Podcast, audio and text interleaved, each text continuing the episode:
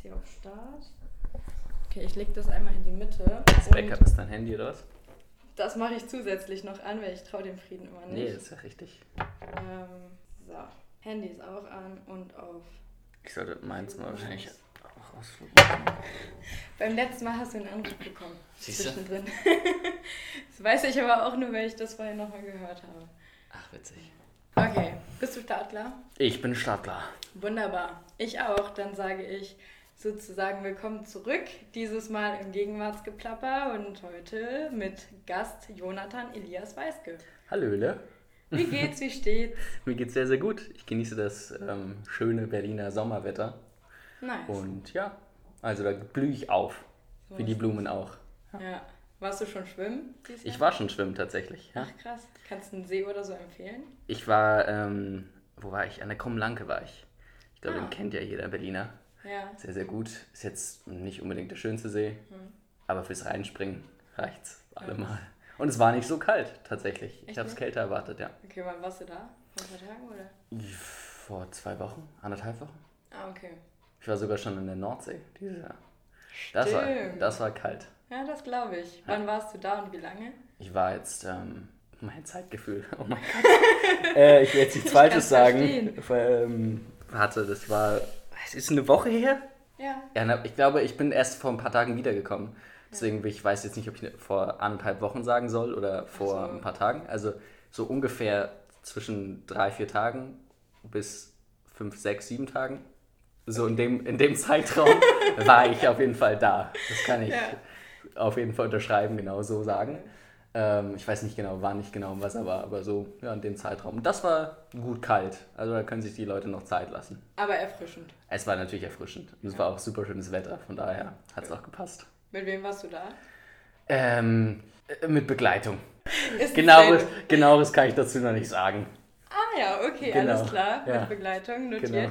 Und ähm, genau, wart ihr dann surfen oder so auch? Oder Nee, es war, es, wir waren, ähm, es ging eher, es ging gar nicht so ums Wasser per se. Wir waren eher, um einfach mal aus der Stadt rauszukommen, in der wunderschönsten Natur, in den, ähm, auf, ja, in einem riesigen ähm, Obstbaumgebiet. Also es waren riesige Felder von verschiedenen Obstbäumen, ähm, Pflanzen, es waren nicht nur Bäume. Ähm, ich bin da nicht so bewandert, muss ich zugeben. Wir mussten immer ganz nah rangehen, um zu sehen, was das ist ähm, und auch ab und an mal nachfragen. Aber es war wunderschön und dann waren wir halt ab und an mal am Meer direkt, am Wasser. Ja. Ja.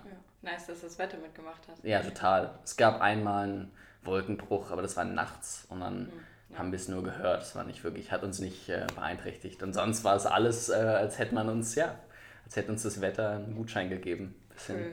Sehr nice. Und äh, wie war das mit Corona? Hat man irgendwas gemerkt, wenn man halt verreist ist? Weil ich war jetzt seitdem nur in Niedersachsen und hier und habe gar nicht so vom Reisen oder so. Ja, ja, ich war auch nur in Berlin die ganze Zeit eigentlich und man hat sich auch Gedanken gemacht, ähm, inwiefern das schon wieder in Ordnung ist.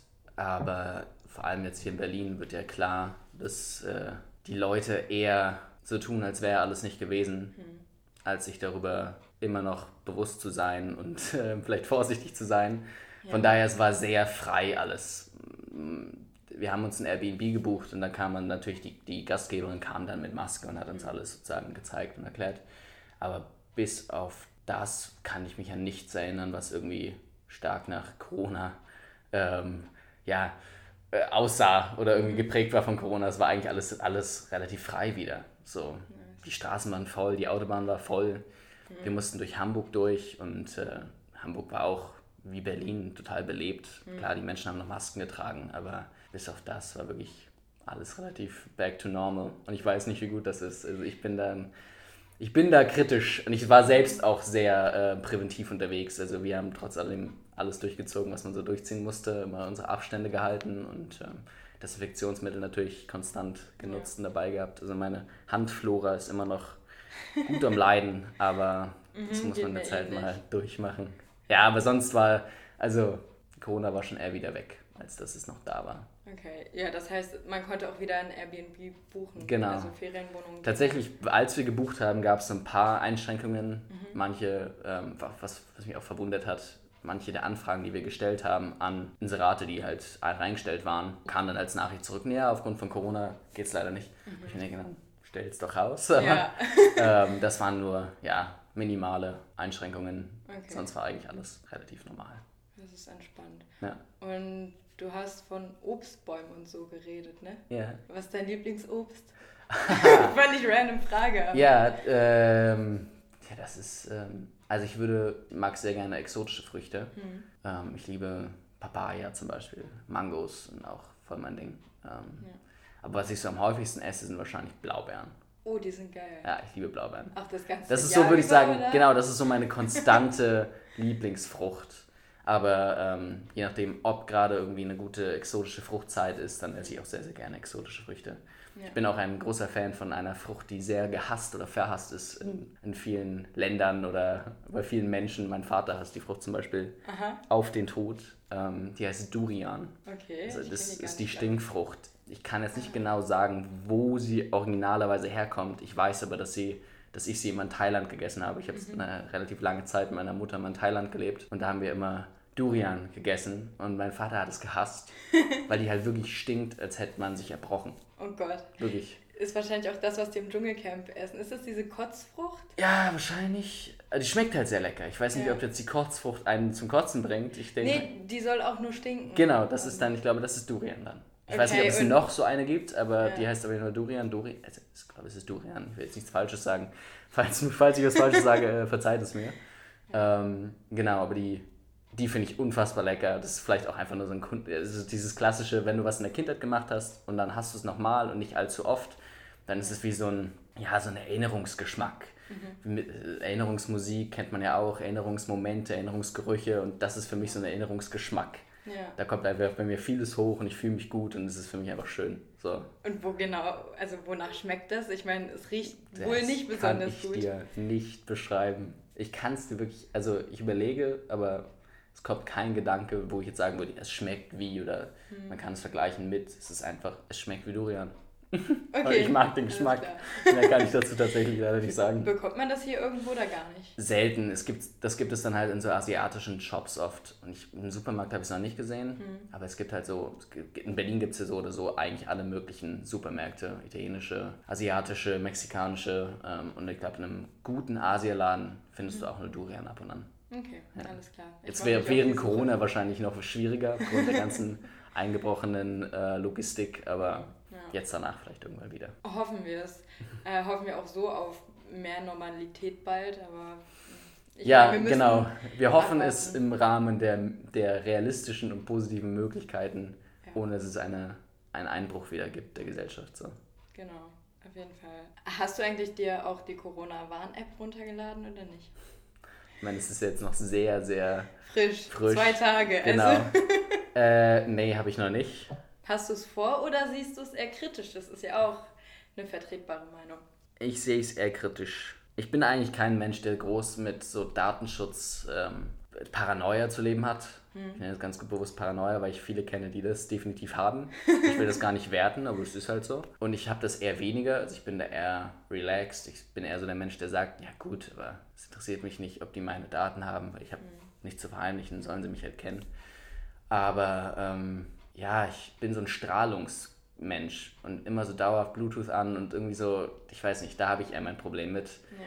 Und ich bin der Meinung, wir sollten lieber alle generell noch vorsichtiger sein in unserem Umgang, als dass wir jetzt, also ich glaube, es war ja alles, wir sind ja ein Land, was unglaublich, man kann jetzt auch kritisch das Ganze sehen und wir haben ja auch wirtschaftlich zu leiden gehabt, aber ich meine, wenn man sich die Weltlage anguckt, dann ist ja Deutschland schon sehr gut ähm, aufgestellt und wieder, sage ich mal, regeneriert im Verhältnis zu der Weltbevölkerung dieser Erde, wo, wenn man sich Amerika anschaut und ich weiß nicht genau, wo jetzt genau, aber so Südamerika genauso wie Nordamerika, wo es ja einfach noch unfassbar starke Belastung gibt, ähm, sei es krankheitsbedingt, todesbedingt oder auch wirtschaftlich, noch viel mehr als in Deutschland. Von daher habe ich das Gefühl, wir sind schon auf einem guten Weg. Wir könnten eigentlich noch ein bisschen zurückfahren in unserem, ey, die Welt geht wieder los. Und wenn ich mir Berlin anschaue, das ist halt, ich habe das Gefühl, jetzt ist gerade so diese Einstellung, ja, wir konnten jetzt nicht, deswegen jetzt erst recht.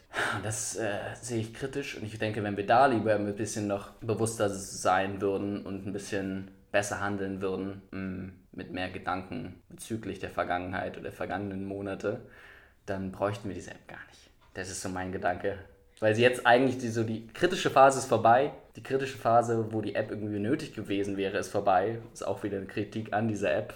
Ähm, und jetzt, wo sie rauskommt, ja, sehe ich sie nicht mehr als nötig, sondern eher, dass wir uns, dass wir Menschen uns hinterfragen, in dem, was machen wir jetzt, wie machen wir es und in welchem Maße machen wir es. Ja, ich glaube, wenn jeder sich so vernünftig verhält, brauchen wir die im Prinzip nicht. Und genau. Ich glaube, sie kam halt nur jetzt erst raus, weil sie in der Entwicklung so weit hinterher genau. Ja. Und das liegt gar nicht so sehr am Gedanken, sondern äh, ja, nur am, am Programmieren und so weiter. Ja, definitiv. Genau, ähm, haben wir schon gesagt, dass du Schauspieler bist? Ich weiß es gar nicht mehr. Nee, ich glaube nicht. Gut, dann erzähl doch mal, wie lange du das schon so machst und was so die letzten Projekte waren vielleicht. Ja. Also, ähm, ich, ja, das ist immer diese Frage, seit wann ist man Schauspieler? Wann darf man sich Schauspieler nennen? Da muss man immer so, das ist ein ausgewählter Begriff. Ähm, der natürlich stark umstritten ist aufgrund dessen, dass Schauspiel ja auch eigentlich ein Studium ist. Ich habe es nicht studiert, das kann ich mal vorweg sagen. Von daher für jeden, der, das, ähm, der jetzt sagen würde, dann bist du kein Schauspieler, verstehe ich, könnt ihr auch gerne ähm, so betiteln. Ich würde sagen, ich bin Schauspieler und ich betreibe das jetzt seit knapp, jetzt darf ich mal kurz rechnen, 19 ähm, Jahren, also schon sehr, sehr lange. Äh, ich bin 23, äh, 24, muss man dazu sagen. Ich wollte gerade fragen, wann hast du Geburtstag? Ich habe ja kurz vor Corona Geburtstag gehabt, deswegen ist ah. für mich, ich habe mein Leben so wenig gelebt seitdem, wegen Corona. Deswegen habe ich das Gefühl, ich bin immer noch 23. ähm, nein, also ich bin 24, genau, mache das seit 19 Jahren, also kann man sich selbst ausrechnen jetzt. Ähm, ich habe mit 5 angefangen, dann natürlich dementsprechend ein bisschen ähm, einfach, ich habe das ja überhaupt nicht verstanden damals. Es war einfach eine Sache, in die ich so reingerutscht bin, die mir so viel Spaß gemacht hat, dass ich mich äh, zurückerinnern kann noch an den Satz, den ich nach meinem ersten Drehtag zu meinem Vater gesagt habe, wo ich gemeint habe, nö, ich gehe jetzt nicht mehr in die Schule, ähm, ich ma mach das jetzt, ich will das jetzt nur noch machen. Und habe gesagt, ich will, ich will nicht in die Schule, ich will ein Z. Das hat natürlich nicht funktioniert. Ich musste dann natürlich wieder zur Schule und mein Leben weitermachen, so wie es eigentlich war. Schade, ähm, Mensch. Genau, aber ich habe dann halt immer, immer meine Freude und meine Liebe daran gefunden. Und es hat sich, das war ja immer eine Konstante. Und es wurde halt irgendwann ähm, ja einfach immer mehr und immer mehr. Und ich würde sagen, dass ich das jetzt seit ähm, gut fünf Jahren hauptberuflich mache. Ich habe dann mein Abitur gemacht und ähm, seitdem mache ich das. Und seitdem würde ich mich dann auch als Schauspieler betiteln. Davor war ich äh, Jonathan, der Schauspiel, äh, Schauspiel tätig war, ähm, schauspielerisch tätig war und jetzt seit vier, fünf Jahren bin ich hauptberuflich Schauspieler. So. Okay, in welchem Jahr hast du Abi gemacht? 2016, glaube ich. Ja, doch. Also ich, ich glaube 2017 gemacht. ich habe 2016 ich, gemacht. Ich muss dazu sagen, ich hab, ähm, war ein Jahr im Ausland. Da muss man ja ein Jahr mehr wiederholen dann automatisch. Und ähm, habe dann noch 13 anstatt 12 Jahre gemacht. Ah, okay. Genau. Von daher hat sich bei mir alles ein bisschen, was aber auch sehr gut war. Also, weil, wie gesagt, ich habe auch währenddessen schon gedreht, ähm, war meine Priorität nicht immer nur auf der Schule. Und da waren wir jede Zeit und jede, jede, ähm, jedes Jahr mehr lernen und äh, mehr Zeit haben und äh, war gut für mich. Mhm. Apropos äh, Geburtstag und Alter vergessen und so, ich bin auch nicht mehr 20. ja. Das hängt auch schon seit über einem Jahr. Ich hatte am 1. März auch Geburtstag und äh, bin jetzt auch 21 mittlerweile, genau, du. Du musst 24. kurz erklären, wahrscheinlich für die Leute, die es nicht Ach sehen. So, ja, genau. Also, wir nehmen gerade bei mir im Wohnzimmer auf und hier hängt äh, an der Lampe immer noch Deko von meinem 20. Geburtstag. Das die klassischen Geburtstagsballons ähm, in Zahlen, die genau. jeder kennt. In rosa, wohl bemerkt. Und äh, es war eine schöne Gatsby-Party und ja, da unten der Luftballon, den Nuri mal getrost, der ist, glaube ich, von der Premiere von dem Horizont so nah. Die wurden da dann verschenkt. Aber Passt der auf jeden Fall farblich, super. Das auf jeden Fall. Und, und er hing auch. Dein, die gut. Qualität deiner, deiner ähm, Luftballonzahlen von deinem Aha. Geburtstag sind besser ja. als der eine da unten, weil die sind noch aufgeblasen und der unten ist schon komplett deflated. Das stimmt. Aber da ist auch nur noch Luft drin und da ist immer noch Helium drin. Das ah. habe ich noch nicht wieder ah, okay. nachgedingst. Ähm, deshalb Kurzer Luftballon-Diskurs hier. genau. Klassisches Gesprächsthema, man kennt ja, es. Ja, könnt ihr jetzt kaufen in unserem Online-Shop. Oh, den hätte ich gerne. Sag mal, hast du mittlerweile eigentlich eine Homepage? Nee. Haben wir darüber das letzte Mal geredet schon? Haben wir, dass äh, ein Bekannter oder ein Kumpel von dir über eine Homepage oder Website entdeckt worden ist, obwohl yeah, du gesagt hättest, also das vorher gesagt hättest. Ja, ja. Nee, habe ich tatsächlich nicht gemacht. Okay. ähm, gar nicht so bewusst nicht gemacht. Es kam einfach nicht auf mich zu und ich sag mal so, ich glaube, wenn sich nichts weiter ergeben hätte, wenn jetzt irgendwie alles stillgestanden wäre, dann hätte ich es vielleicht gemacht, aber ich, ja, hat sich jetzt nicht ergeben. Ja gut, ich meine, man muss ja auch nicht alles mitnehmen, man Richtig, braucht ja. ja nicht alles zu machen. Wer weiß, vielleicht irgendwann, who knows. Naja, noch läuft's ja, oder? Ja, ich meine, aufgrund von Corona, wie, wie doll kann es da laufen, wenn die ja. Branche basically nicht mehr existiert, aber gerade geht es wieder los, ähm, von daher, ja, ähm, mal, mal schauen. Ich glaube, wir sind alle gespannt, wie es weitergeht mit der Welt und was sich so ändern wird wie es alles wieder anfangen wird, in welchem Tempo auch. Ich meine jetzt mal unabhängig davon, dass wir alle wieder rausgehen und leben, aber auch so, ja, beruflich. Ja, es bleibt spannend. Ähm, wir können nichts warten, äh, nichts machen, als abzuwarten und das Ganze zu beobachten. Und ähm, ja, wie sah denn so dein Leben wegen Corona aus? Was hast du denn da so gemacht? Und äh, wann ging das Ganze los, dass man davon was gemerkt hat? Hm.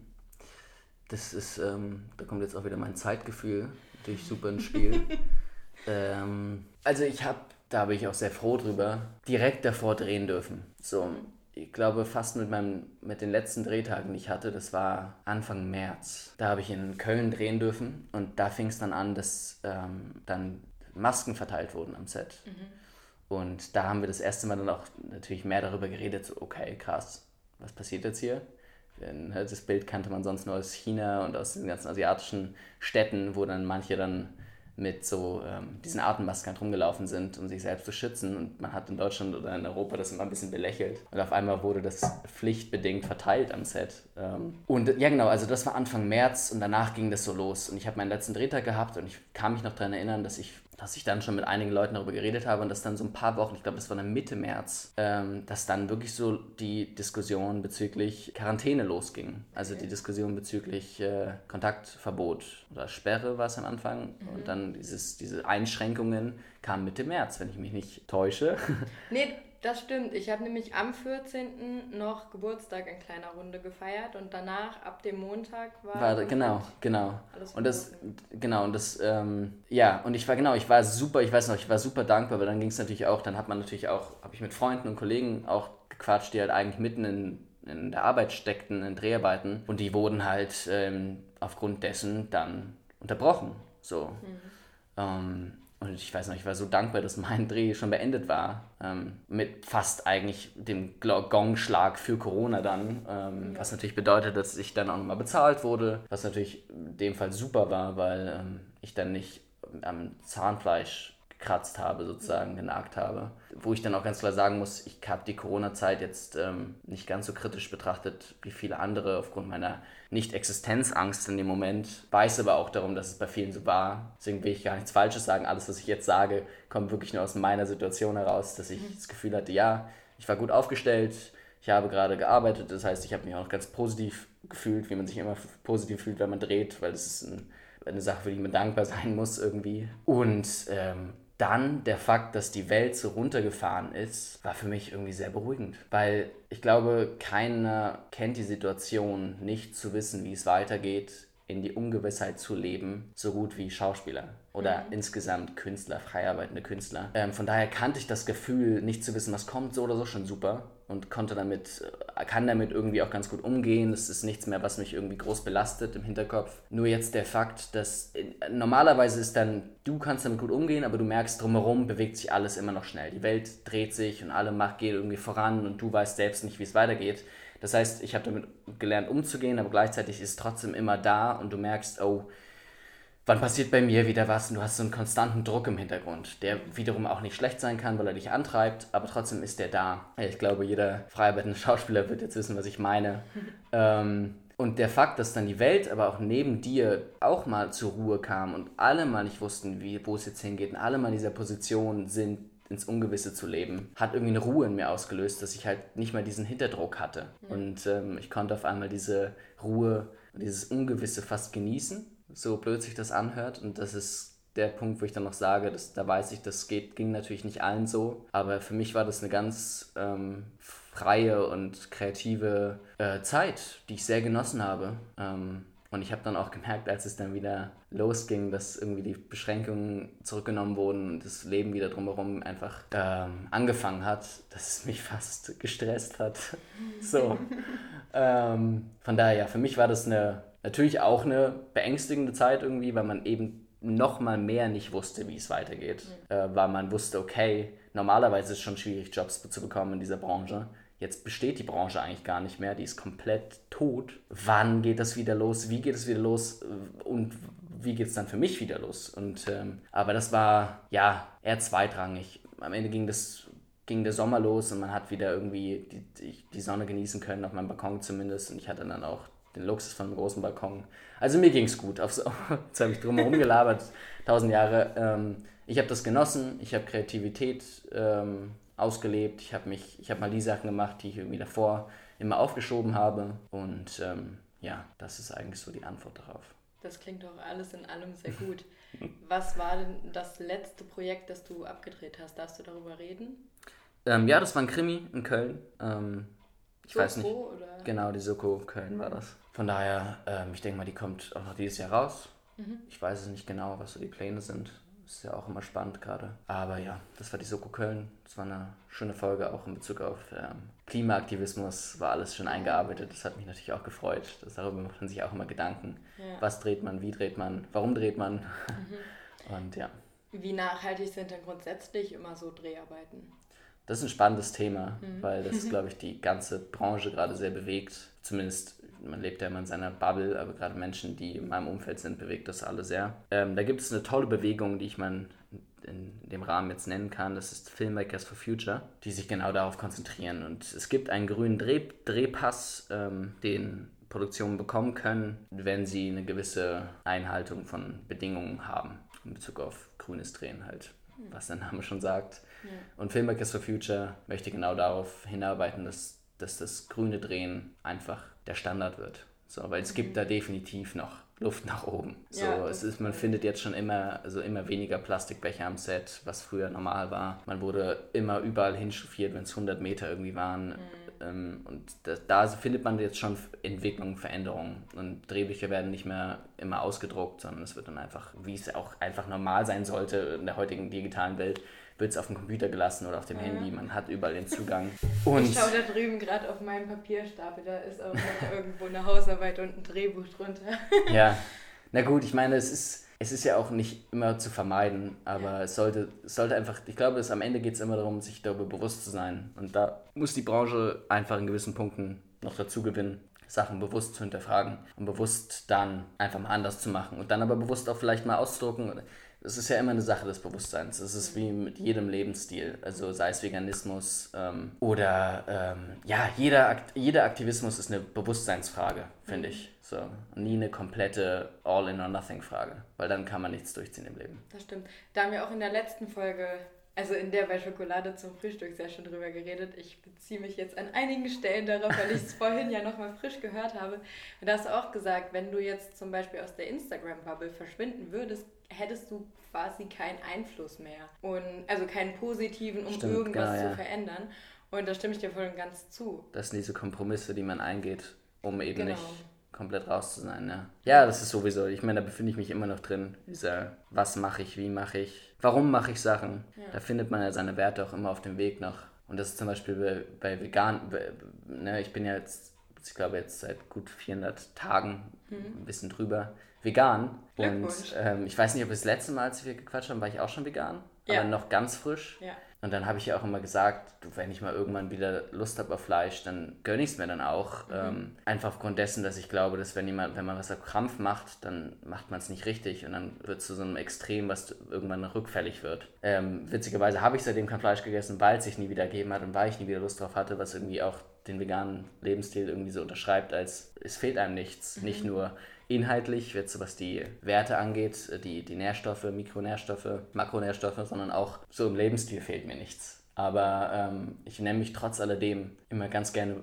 Bewusstseinsveganer. Ah, ich ja. bin ein Bewusstseinsveganer. Ich habe mir diesen Begriff irgendwie immer dann irgendwie zu Nutzen gemacht, der kam tatsächlich auch von mir. Ich habe gar nicht den irgendjemand anderen sagen hören, sondern immer wenn mich Leute gefragt haben, bist du denn komplett vegan, habe ich gesagt, ja. Manchmal bin ich es ganz bewusst nicht. Ich mhm. esse kein Fleisch, das habe ich auch seitdem nicht mehr. Aber es gibt für mich so Sachen wie zum Beispiel, es ist meine Achillesferse und es wird es auch, glaube ich, immer bleiben. Vielleicht auch nicht, who knows. Mhm.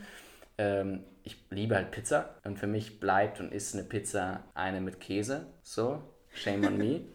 Aber eine Pizza Margarita ist für mich einfach, ähm, ja, es schmeckt Leben. Es ist, wirklich, es ist das, was ich mir gönnen möchte. Und das tue ich dann selten, aber ich tue es dann ab und an, dann auch ganz bewusst. Und trotzdem bin ich mir darüber bewusst, dass es nicht vegan ist. Und ähm, deswegen nenne ich mich ganz gerne Bewusstseinsveganer. Ja, das ist eine schöne Formulierung, finde ja. ich. Und bei Pizza kann ich das total nachvollziehen, weil dieser vegane Käse schmilzt leider Gottes nicht mhm. so ganz geil. Deshalb, aber ansonsten ist Und der ist auch schon toll, so ist es nicht. Also ja, also es ist gut, dass es das als Alternative gibt, auf ja. jeden Fall. Genau. Ja. Ähm, aber deshalb kann ich das absolut nachvollziehen. äh, genau. Und jetzt hast du schon von Filmmakers for Future gesprochen. Du hast doch aber selbst auch was for Future angestoßen, richtig? Ja, ja angestoßen. ist ein bisschen übertrieben. Ähm, ich habe angefangen letztes Ende letzten Jahres Poesie zu schreiben. Das fing bei mir in mir an und ähm, habe dann irgendwie in der Zeit von Corona das Bedürfnis gehabt, vor allem, weil ich das habe das dann so im Freundeskreis geteilt und ähm, habe gemerkt, andere schreiben auch und ähm, in Zeiten wie Corona dieses, dieser, dieses sich physisch nicht mehr haben, ähm, hat mich irgendwie dazu angeregt, dass ich das Gefühl hatte, dann lass uns doch einfach mental austauschen. Ja. Über Mund zu Mund und irgendwie Gedanken, ähm, in Gedankenaustausch kommen und vielleicht mal einen positiven auch, nicht nur irgendwie, die, ne, sondern wirklich einen positiv anregenden Gedankenaustausch auf öffentlicher Plattform, wo sich alle daran beteiligen können. Und dann habe ich gedacht, das gibt es auf keine schönere Art und Weise als Poesie, ja. finde ich, weil so viele Leute, ich, also ich kenne das von mir, aber man hört dauernd irgendwie Menschen in eine Kamera reden mit Zeigefinger hoch, tu dies, tu das. Und man kriegt schon so fast so eine Anti-Haltung, obwohl man eigentlich positiv dem Thema eingestellt ist gegenüber, weil, weil man so müde davon ist, diesen mit so erhobenen Finger etwas gesagt zu bekommen, mit so einem fast Vorwurf oft, dass ich dachte, komm, das kriegen wir mal schöner hin, indem wir einfach poetisch was verpacken mit Themen, die uns irgendwie bewegen, in alle Richtungen für eine bessere Zukunft. Und da ist dann der Name der übrigens Poetry for Future ist, ähm, auf Instagram und auf YouTube. Auch ein bisschen irreführend, weil es gar nicht darum geht, dass es nur Fridays for Future abpausen soll in Bezug auf Klima. Das ist ein wichtiger Bestandteil und daran, daher kam auch mein Grundgedanke, Poesie zu schreiben, weil ich darüber geschrieben habe, wie ich zum Thema Klima und der Welt stehe. Aber da haben sich dann ganz viele andere Themen dazu angeschlossen, sei es ähm, Antirassismus und ähm, äh, positiv denken. Ähm, also äh, ganz viele Themenaspekte einfach für eine bessere Zukunft, wie wir dazu stehen, wie jeder dazu steht. Und da waren, sind dann Texte von mir, da sind Texte von Bekannten und von Freunden von mir. Gleichzeitig aber auch von Leuten, das ist das Schöne an der Idee. Also das war dann eigentlich, deswegen würde ich gar nicht sagen, das habe ich angehauen, sondern es ist, ich habe eine Plattform erstellt und da haben sich dann Menschen dran beteiligt. So, ich habe ne, dann habe ich dazu eine E-Mail erstellt, ähm, poetry.f.future at gmail.com,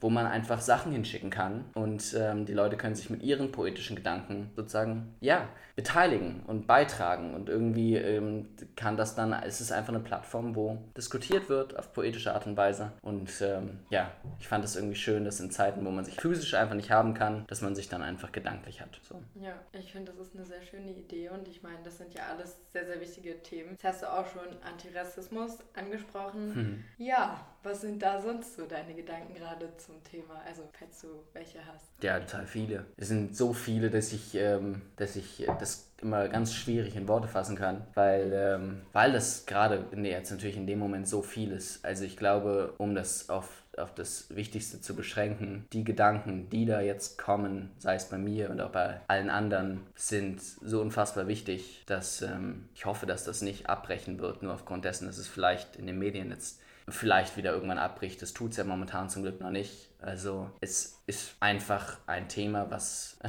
besprochen werden muss, nicht nur besprochen werden muss, was behandelt werden muss.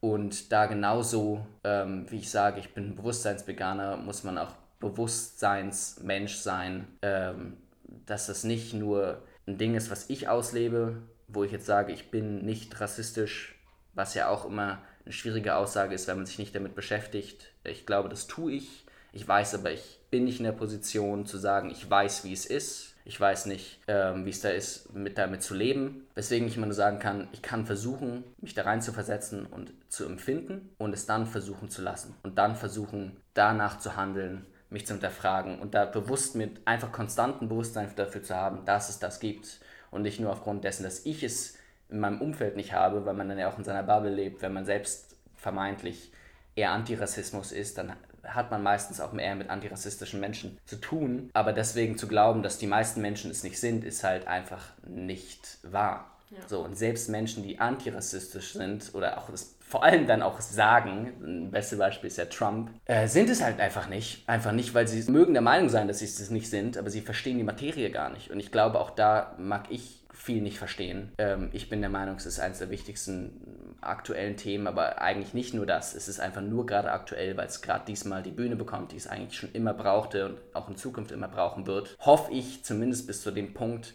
wo wir es vielleicht irgendwann mal einfach tatsächlich nicht mehr sagen müssen, weil es dann wirklich einfach mal kein Thema mehr ist. Das ist natürlich das, was in Zukunft wichtig sein sollte. Die Vergangenheit sollte nie vergessen werden. Aber dass es ähm, immer noch ein Thema ist, ist einfach nur traurig und ähm, muss mit dem Bewusstsein und mit unserem Handeln bekämpft werden. So, das ist, glaube ich, eine, es ist eine sehr pauschale Aussage, die ich jetzt hier treffe. Und es, ähm, ja, ich kann spezifische gar nichts dazu sagen, weil ja, man, man fühlt sich so heuchlerisch, weil man, es ist nicht so, dass ich davor viel praktisch getan habe dafür. Ja, man sagt halt immer, ich bin es halt nicht. Das ist halt auch schnell dahergesagt. Genau, das ist erstens schnell dahergesagt. Und wenn man dann aber in die Diskussion mit Menschen geht, die sich vielleicht doch mehr damit beschäftigen oder auch sich Podcasts anhört, ähm, jetzt vor allem aufgrund der momentanen Situation, tut man es dann mehr, es wird mehr darüber geredet, stellt man fest, dass Kleinigkeiten, die man gar nicht als rassistisch betitelt hätte, halt, halt auch sind. Mhm. Nur weil sie nicht von Grund auf bösartig sind, ja. kann es trotzdem rassistisch sein und kann jemanden trotzdem einschränken,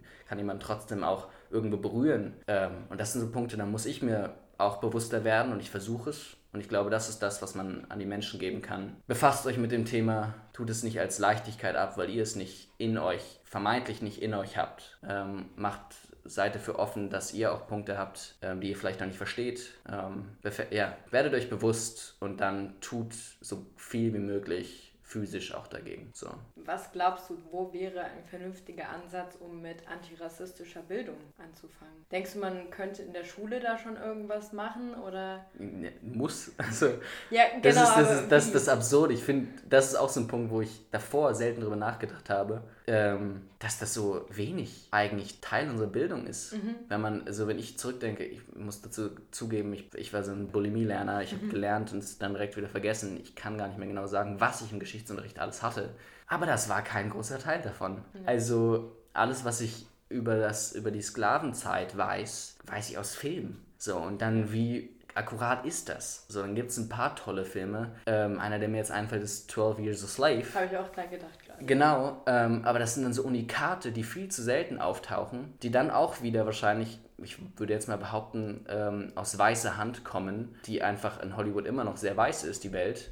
Ähm, das sind alles so Punkte, die, ja, es ist, äh, es, ist, es ist mir jetzt erst aufgefallen, dass das eigentlich komplett ähm, vernachlässigt ist. Mhm. Und dementsprechend ist für mich das Wort könnte in dem Fall gar nicht richtig, es muss da mehr ja. passieren. Und mir muss ein, da muss mehr, es muss einfach mehr da sein in unseren Köpfen. Also Antirassismus als Haltung muss zum Selbstverständnis werden, oder? Das ist, genau, das ist dann das, ich, ich glaube, ich glaube, das Selbstverständliche muss werden, dass es Rassen nicht gibt. Ja, dass wir alle Menschen sind am Ende. Klar. Das ist ja Antirassismus. Ja. Ja, wenn man's, dieser Begriff ist halt auch immer so schnell so Rassismus und Antirassismus sind ja so zwei Begriffe, die immer so gern benutzt werden, ohne dass man sie hinterfragt, was sie genau in der Bedeutung sind. Es muss einfach selbstverständlich werden, dass Mensch Mensch ist. So, ja. egal welche Farbe, egal welche körperlichen Attribute, egal was für ein men mentaler Inhalt, Mensch ist Mensch. So, Fakt. Bumm. Und die Vergangenheit hat dazu geführt, dass es nicht so ist. Und das ist unsere Verantwortung, das zu ändern und dann die Vergangenheit nicht zu vergessen. Auch wenn es sollte, das ist glaube ich das Wichtige, das Jetzt sollte davon selbstverständlich nicht mehr betroffen sein. Trotzdem sollte die Vergangenheit deswegen nicht vergessen werden. Ja, das ist Damit es auch so bleibt, weil das ist ja das Entscheidende. Das genau. sieht man ja nicht nur, das sieht man nicht nur in dem Thema so, sondern in allem anderen.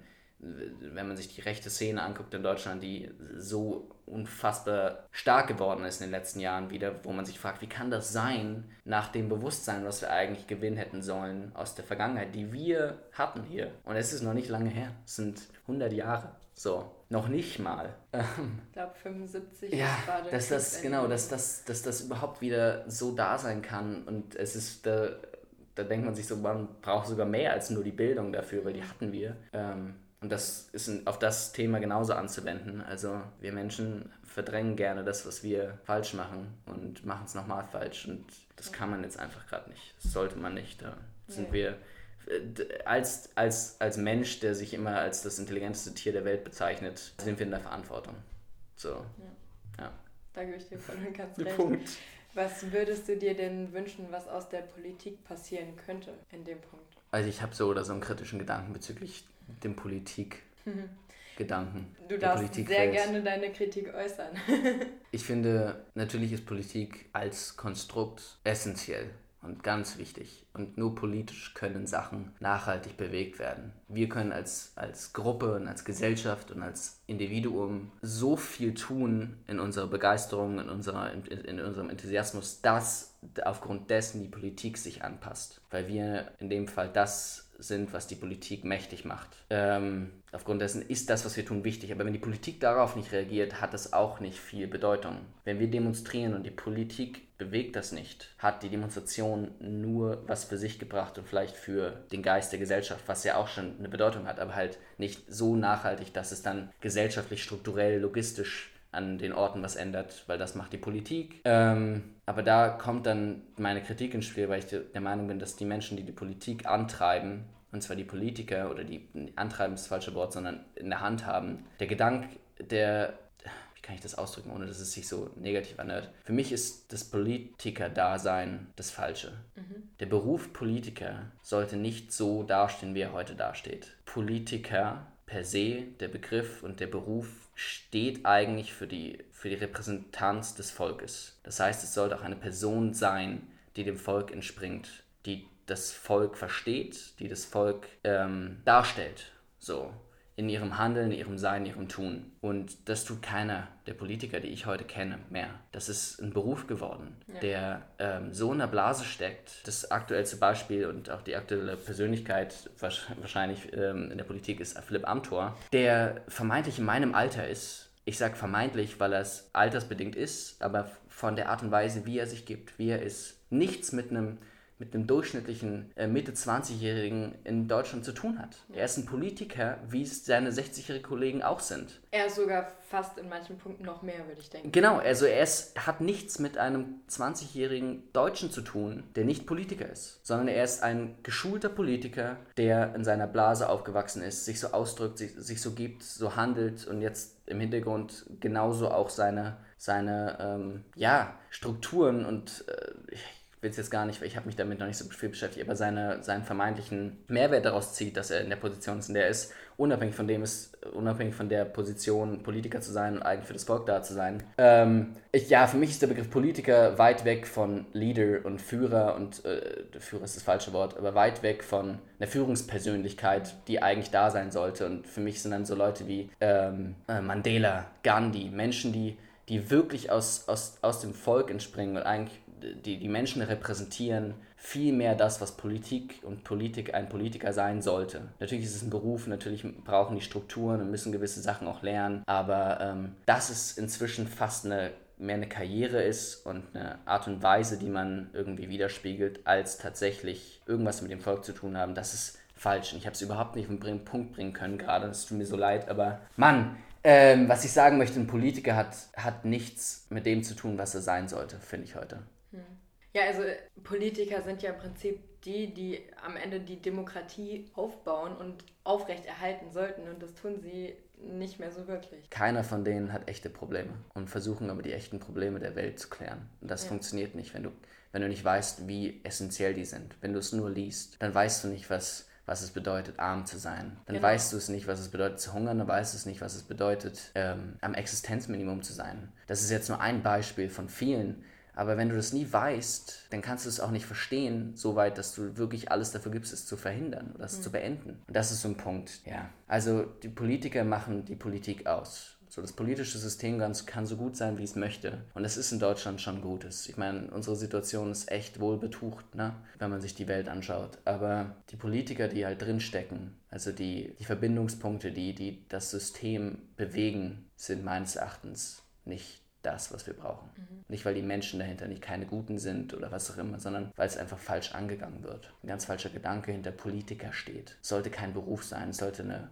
Berufung sein. Sollte nicht Beruf sein, weil du gut reden kannst, weil du ein guter irgendwie. Weil du. Heute Politiker zu sein, hat die falsche Bedeutung. Das ist das, was ich sagen möchte. Und ich glaube, ich hoffe, man hat das jetzt ein bisschen verstanden, was ich damit ausdrücken möchte. Ich habe das Gefühl, jedes Mal, wenn ich das mit ohne, ohne Kamera und ohne Ton, Vertonung erzähle, jemandem erzähle, kriege ich es besser hin. Wir können es ja gleich nochmal probieren. Ah, ist egal. Ja, nee. Am Ende ja, habe ich gesagt, was ich denke. Und, ähm, man kann sich den Rest dann irgendwie zusammenreimen. Ich denke, ich habe die meisten Punkte auch so verstanden. Ja. ähm, was würdest du denn dann als Schauspieler sagen, wie viel Schauspiel steckt in der Politik? Ganz viel. Mhm. Das ist genau einer dieser Punkte. Wenn du halt mehr lernst, darauf Acht zu geben, wie du redest, wie du verpackst, wie du dich gibst, als hinter dem zu stehen, Werte zu haben, die Wahrheit zu sagen ähm, und für eine Sache zu kämpfen, anstatt wie du dafür kämpfst. Es ist bei den Politikern wichtig, wichtiger wie als warum. Hm. Und das ist der falsche Ansatz. Total. Ich glaube, du kannst tausendmal stottern in der Rede, wenn man dir ansieht, dass du es ehrlich meinst, dann hat es tausendmal mehr Bedeutung. Ja, das ist authentisch und nicht Exakt. so aufgesetzt dann. Auf jeden Fall. Ja, jetzt müssen wir mal gucken, wie ich jetzt den Bogen schlage. ähm, hast du sonst noch was zu diesem sehr, sehr wichtigen und aussagekräftigen Themenaspekt zu sagen? Mm, am Ende ist alles vernetzt. Ja, das so oder so. Also eigentlich alles auf dem Planeten, was wir tun, was die Natur macht und das eine kann auch nicht ohne das andere, beziehungsweise haben wir in der letzten Staffel sozusagen festgestellt, dass die Natur sehr wohl ohne den Menschen kann, aber nicht umgekehrt. Ja. Und, ähm, genau. Ja. Ich glaube, ein Land funktioniert auch ohne Politiker, aber Politiker funktionieren nicht ohne Land dahinter. Weil dann haben sie keinen Job. Also ich bin, ich, ich genau, ich glaube, dass ein Land nicht ohne, ohne eine ähm, strukturierte Führung ist das falsche Wort. Strukturierte Regierung oder? Das sind alles so Begriffe, die wir halt gelernt haben. Ja. Ich versuche das jetzt eher in, in Richtung eines Nelson Mandelas oder eines Gandhis, ohne eine Vision, die man strukturiert ähm, verfasst und angeht, funktioniert. Ähm, also eine logistische Vision. Eine Vision, die nicht nur auf einem Traum basiert, sondern dann auch auf einer Umsetzung. Ja. Und die muss man planen und umsetzen und angehen und dafür tun und machen. Und dafür müssen sich Menschen auch hingeben, ohne dass sie noch einen anderen Job haben. Ich glaube, das sollte ein Politiker sein. Ähm, und deswegen ist der, der Begriff Politiker ist halt verbraucht, einfach aufgrund dessen, dass es ein Job ist. Wir brauchen Politiker, aber nicht solche, wie wir jetzt haben, sondern eher ähm, Menschen, denen wir gerne unser Leben und unsere, unsere Werte in die Hand geben würden wollen, weil wir wissen, sie haben dieselben. Oder weil wir wissen, sie können sie gut vertreten. So. Okay. Das ist gut gesagt. Würde das ist mal ein guter Punkt jetzt. Punkt. ja, genau, okay. Ja, ich habe nämlich noch jede Menge äh, Sachen auf meiner Liste, die ich fragen möchte, aber die sind eher banal, deshalb dachte ja. ich, schließen wir vorher den Deep Talk sozusagen ab. Ähm, genau, also jetzt hast du gesagt, Corona war jetzt ein bisschen wie auf auf Pause drücken, ähm, bist du denn da endlich zur Ruhe gekommen? Weil letztes Jahr war es so, dass du gesagt hast, es kommt in sieben Tagen vor, dass du eine Nacht nicht schläfst, weil du so viel zu tun hast. Ich habe gesagt, mir geht's ähnlich. Definitiv. Ähm, also definitiv bin ich zur Ruhe gekommen. Das ist schön. es ist so schlimm, dass ich immer noch im selben Rhythmus stecke, wie als würde die Welt stillstehen. Hm. Also man kommt da schlechter raus, ne? Ich schlafe viel zu spät und schlafe viel zu lang. Aha. Das heißt, wie viele Stunden so? Sehr viel, also ich würde sagen, das Doppelte von unserem letzten Gespräch. Ähm, aus vier wurden acht im Schnitt oh, wahrscheinlich. Ja, gut. Also es ist einfach nur gesund. Ich glaube, alles andere war vorher. Ja, natürlich, natürlich. Aber der Zeitpunkt, wann diese acht Stunden stattfinden, ist nicht unbedingt gesund. Also ich. Lass mich raten, so von vier bis zwölf? Ja, von drei bis elf ist, glaube so, ich, so ein guter mh. Schnitt. Ja, Manchmal ein Ticken früher. ja, es ist irgendwie, äh, da hat Corona schon seine seine Nachwirkungen auf jeden Fall mitgebracht. Mhm. Ähm, und auch ja, währenddessen war es ganz schlimm. Aber da konnte man ja auch, und das war ja irgendwie auch schön, das ist das, was ich genau meinte, man konnte mal genießen, ja. Sachen zu machen, wo man sonst immer gedacht hätte, oh, das geht nicht und dann, dann verpasse ich und dann tue ich dies nicht und dann müsste ich das und konnte man machen. Jetzt im Nachhinein sollte es langsam wieder aufhören und es ist gar nicht so leicht, wenn man sich da einmal dran genau. gewöhnt hat. Ja, es ähm, war so ein bisschen wie Urlaub. Ja, ne? ja, tatsächlich. Es war wirklich wie ein Urlaub. Vor allem, weil ich meine Zeit tatsächlich einfach fast immer in der Sonne auf meinem Balkon genutzt ja. habe. Und dementsprechend war es wie so, ja, ein Mallorca-Urlaub. Du stehst auf, frühstückst und verbringst die Zeit in der Sonne. Ja, voll entspannt. ja. Und wie hast du dann deinen Alltag gestaltet? Gab es dann immer nur lecker Kaffee auf dem Balkon oder hast du sonst Ich habe tatsächlich in, in, in, in, der richtigen Corona-Zeit, wo so wirklich ne, Shutdown war, habe ich eigentlich durchgängig zu tun gehabt. Mhm. Halt dann nur mit Sachen, die ich mir aufgegeben habe. Ja. Ähm, sei es die Poesie, ähm, Geschichte, dass ich diesen Kanal erstellt habe und den dann auch zu Beginn gemanagt habe und das tue ich auch immer noch, aber der läuft ziemlich von selber momentan, einfach aufgrund dessen, dass so viel kommt und man nur noch eigentlich auf Upload drücken muss. Ähm, das habe ich gemacht, dafür habe ich auch viel gemacht. Dann habe ich ein, ein Konzept entwickelt für ein Drehbuch, ähm, was aber noch so weit in den Anfängen steckt, dass ich da jetzt noch nicht zu viel darüber sagen möchte. Aber ich habe meine, hab meine Aufgaben gefunden und mir selbst gestellt. Ähm, von daher habe ich immer viel zu tun gehabt. Und natürlich hat man da auch dann planen müssen, wie man vielleicht weitermacht, wenn jetzt das ganze Jahr, es war ja auch lange mhm. in Aussicht, dass es sich sehr streckt, diese ganze Zeit. Von daher hat man sich auch Gedanken gemacht, wie geht es weiter? Und es waren das Themen. Man hat mit der Agentur gesprochen, man hat mit Kollegen gequatscht. Ähm, ich habe meine Zeit genutzt und eher so fast jetzt im Ausklang von Corona merke ich, dass ich, ähm, dass ich mehr entspanne als tue. Naja, ich glaube, das hast du dir dann auch irgendwann mal verdient. das stimmt, das stimmt. Und ich genieße das auch. Und man merkt auch, wenn man was braucht. Ne? Das ist der Unterschied dann. Ja. Am Ende geht es darum, das Leben zu leben. Und ich glaube, das habe ich da getan.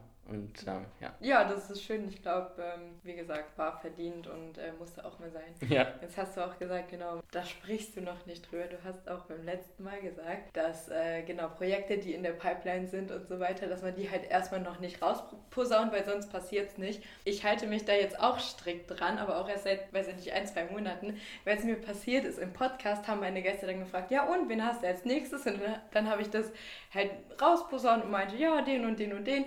Und dann gab es tatsächlich irgendwann so drei Absagen, ja. ähm, ein Rücktritt dazwischen und es war so, ah, okay. Genau. Und jetzt schweige halt, ich immer. Ja. Genau. Das ist gut, weil am Ende ne, kriegt man sich da immer die Bedolie, dass man Exakt, Druck genau. hat. Genau, da warten jetzt die Leute. Erwart, genau, eine Erwartung gestellt hat sozusagen. Genau, deshalb dachte ich mir so, nee, ich, ich schweige jetzt, bis die Folgen im Kasten sind und bis sie hochgeladen sind, Sehr dann gut. kommt Werbung. Genau. Ähm, und du warst ja nach der Schul... Nee, warte mal, warst du während der Schulzeit oder danach in Neuseeland? Ich war während der Schulzeit in Neuseeland, nach der 10. Klasse. Ah, okay, genau. Und da warst du für ein Jahr? Für 13 Monate. Noch besser. Und ähm, vielleicht frage ich das anders. Trinkst du grundsätzlich Alkohol oder gar nicht? Ich trinke keinen Alkohol, nein sehr vernünftig. ähm, glaubst du trotzdem, dass man in Neuseeland einen Weinberg aufbauen kann? Oder gibt es da sowas? Oder, ähm, Einen Weinberg? Ja. Mit Sicherheit. Ich bin kein großer Experte, was äh, Weinbodenbeschaffenheit angeht, wie so das Klima sein muss, muss ich zugeben. Aber wenn ich mir Deutschland angucke, und wir haben ja relativ viele Weinberge. Das stimmt, ja. Im ähm, Süden. Mhm und ich dann an Neuseeland denke, glaube ich, dass es perfekte Bedingungen dafür wären. Und ich kann mir auch vorstellen, dass es das bestimmt auch gibt. Okay. Glaubst du, man kann das dann auch so mit Meer und Weingut besitzen? Also, dass man das verbinden kann, so an der Küste? Wenn, glaube ich, dann in Neuseeland gut. Weil ja. da ja alles irgendwie so eng aufeinander liegt. Dass, ähm, du hast ja nur, weil da Meer ist und auch tropische Strände, ist, die, ist, das, ist das generelle, die generelle Beschaffenheit nicht überall tropisch. Ja. Das ist ja das Schöne an Neuseeland, dass man irgendwie eine halbe Stunde von Schneeberg braucht bis mhm. an einen Palmstrand. So. Geil. Ja, das ist halt Neuseeland. Von daher, wenn ich glaube, wenn das irgendwo gehen sollte, dann dort. Sehr cool. Ja, du bist jetzt mein Neuseeland-Experte. Ich überlege nämlich mit einer Freundin, schöne Grüße an Hannah, ob wir ein Weingut aufmachen wollen, so in zehn Jahren. also, also ich, wie gesagt, da solltet ihr euch immer beim Experten ähm, auf jeden ja. Fall äh, beraten lassen. Aber ich kann, also mein absoluter Traum ist es irgendwann nach Neuseeland abzuhauen. Von genau, daher, aber Einsiedler dort bist du ja noch nicht geworden. Nee, auch wenn es wirklich in mir schlummert. Irgendwann, glaube ich, bricht das aus. Ja. Aber du weißt wahrscheinlich auch jetzt noch nicht, wann genau das sein wird. Nein, natürlich nicht. Natürlich okay. nicht. Man sagt, man, man denkt immer, so, ach, morgen, aber dann hält es einen doch immer wieder auf und am Ende ist man, bin ich, ach, ich weiß nicht, das ist ja auch da das ist keine. Ja, weil es einfach, es ist einfach, du kannst dir gar nicht vorstellen, wie viel und wie lange ich darüber nachdenke, was man wie macht und mhm. in mir schreit alles danach, mir einen Wohnwagen zu holen und loszuziehen und eine Weltreise nach Neuseeland zu machen und da dann einfach zu enden. Ja. Also komplett zu enden, weil es einfach eine Lebensqualität ist, die mit einer Stadt zumindest auf die Art und Weise, was für mich Lebensqualität bedeutet, nicht zu vergleichen ist. Mhm. Auf der anderen Seite brauchst du dafür Ressourcen. So, ja. und die Ressourcen, die sind hier. Die sind nicht dort, zumindest nicht, wenn du das machen möchtest, was ich gerade mache. Ähm, deswegen, also es ist, es ist so ein konstanter innerer Kampf in mir. Ähm, das darf man auch nicht falsch verstehen. Ich mag Berlin und ich bin ultra dankbar für alles, was ich hier habe und genieße das auch. Aber mich zieht es auf jeden Fall in die Natur. Ich bin kein, kein Stadtmensch innerlich. Ich bin ein absoluter Naturbursche, wenn man das so sagen kann. Und ähm, wo, wenn nicht Neuseeland, ne? Also. Ja, stimmt. War das auch damals deine Motivation, um dahin zu gehen? Nee.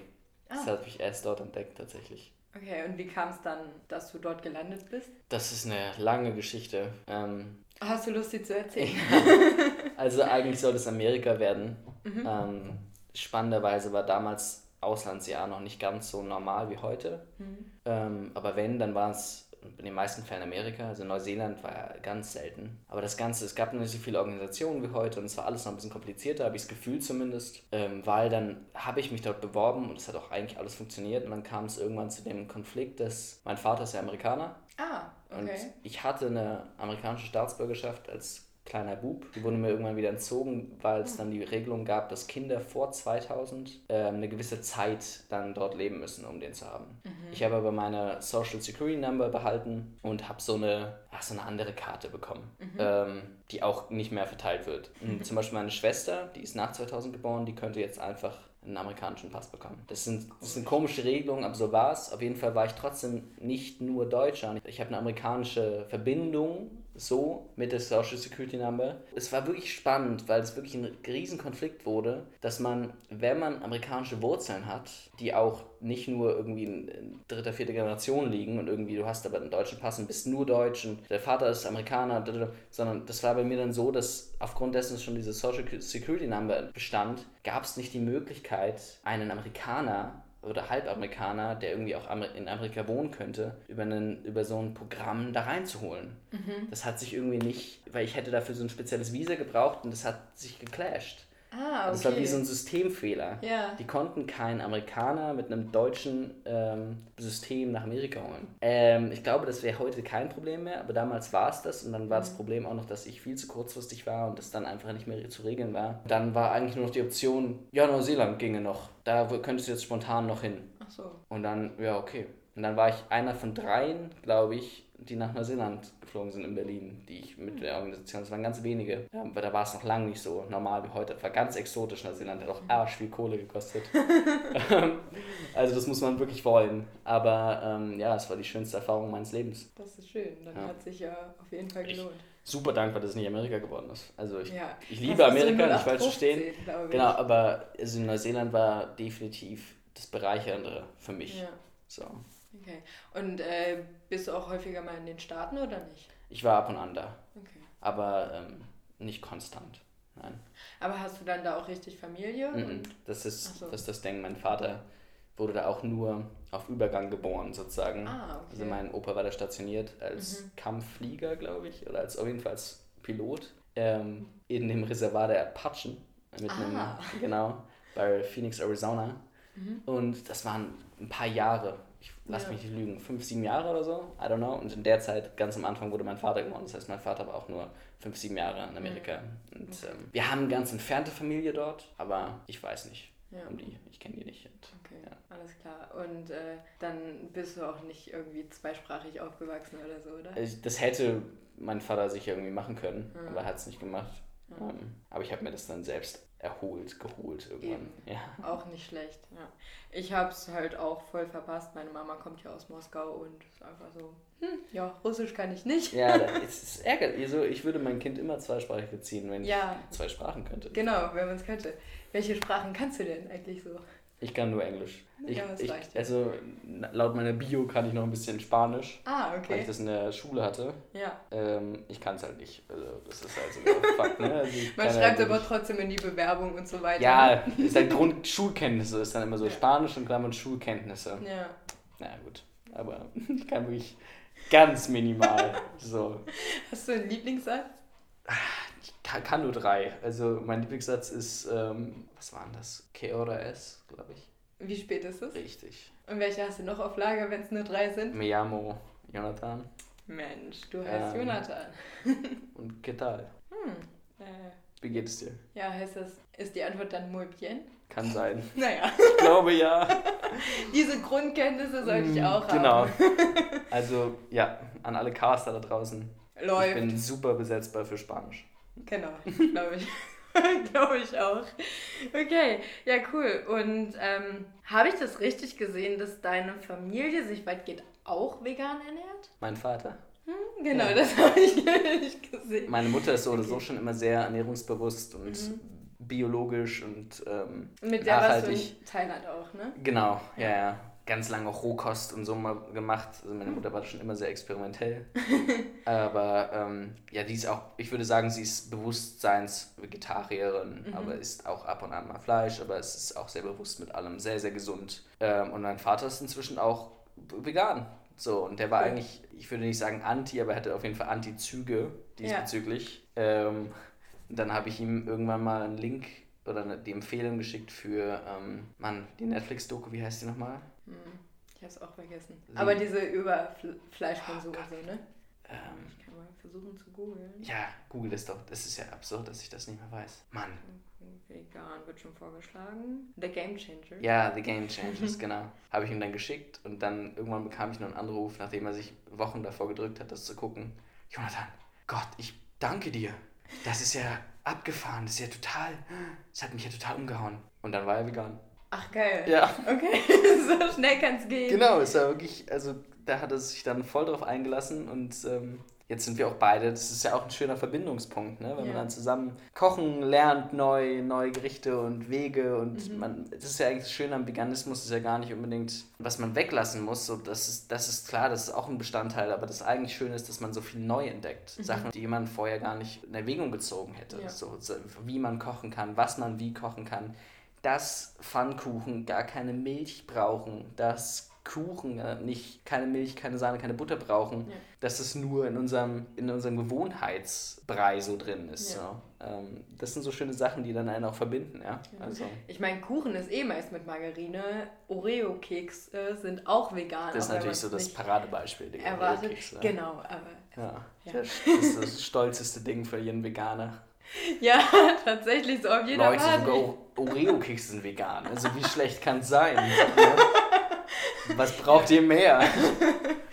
Kekse fürs Leben, das reicht, ja.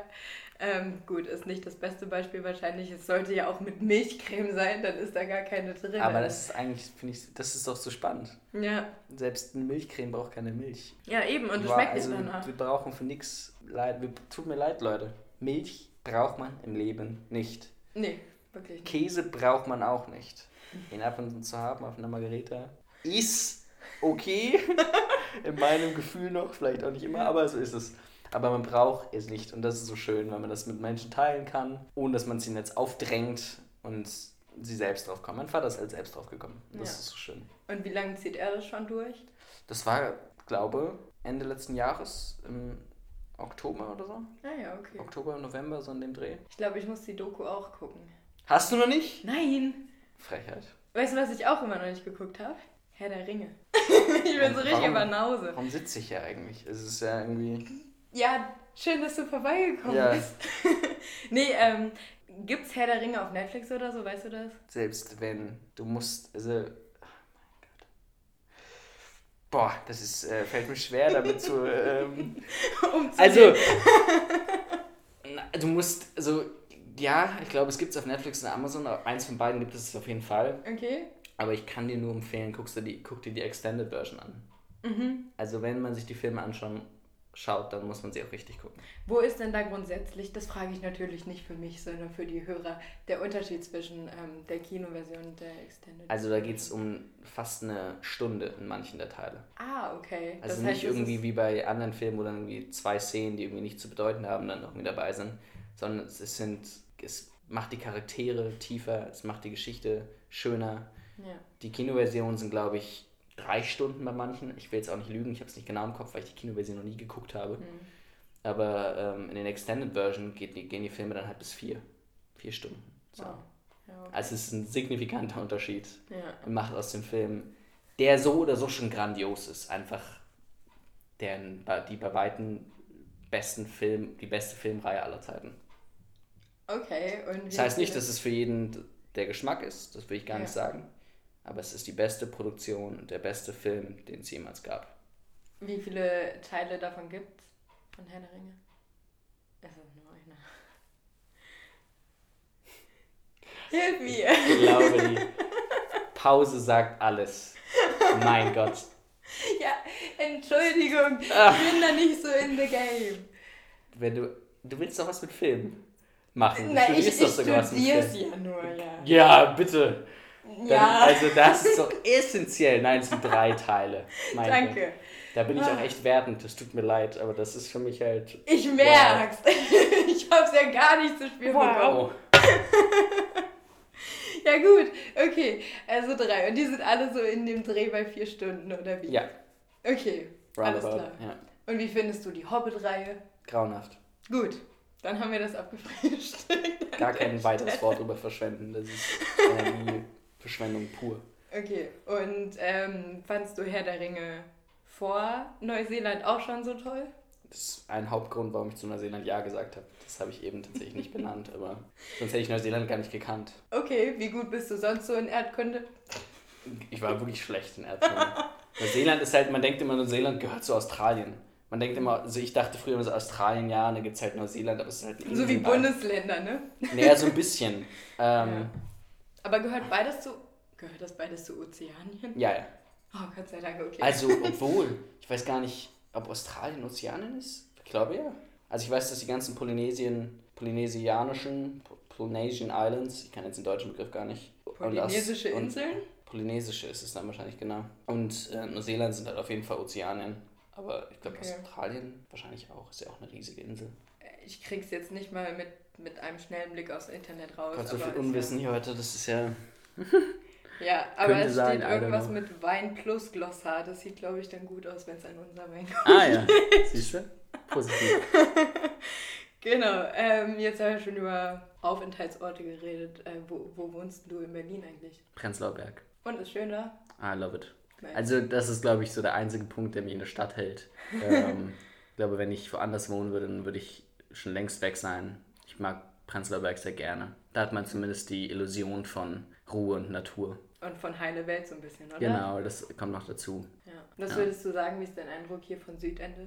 Du hast jetzt ja du, diese Weltreise auf dich genommen. Also ich habe jetzt die 100 Meter vom, vom S-Bahnhof bis zu dir gesehen. Ja. Es ist eine spezielle Ecke. Also... Inwiefern speziell? Ich bin echt gespannt auf deine Einschätzung. Naja, wenn man Südende aussteigt, dort, dann da ist dann, glaube ich, ein sehr, sehr will nicht sagen hässliches Gebäude, Trakt, Gebäudetrakte, so ähm, ein bisschen plattenmäßig. Das da auf der Ecke, Das ist das Erste, was man sieht, wenn man rauskommt. Mhm.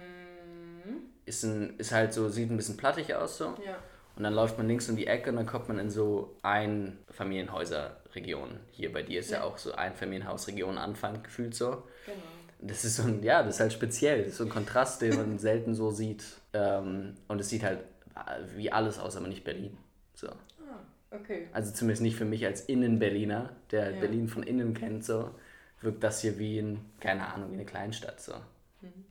Ja, ich, ich finde auch in Teilen. Ich finde es aber ganz entspannt, weil so in 15 Minuten bin ich an der Friedrichstraße und äh, habe dann da pulsierendes Hauptstadtleben. Aber das ist ja auch Berlin. Dass jeder sagt, er wohnt irgendwie in Berlin, aber für jeden ist Berlin was anderes. So.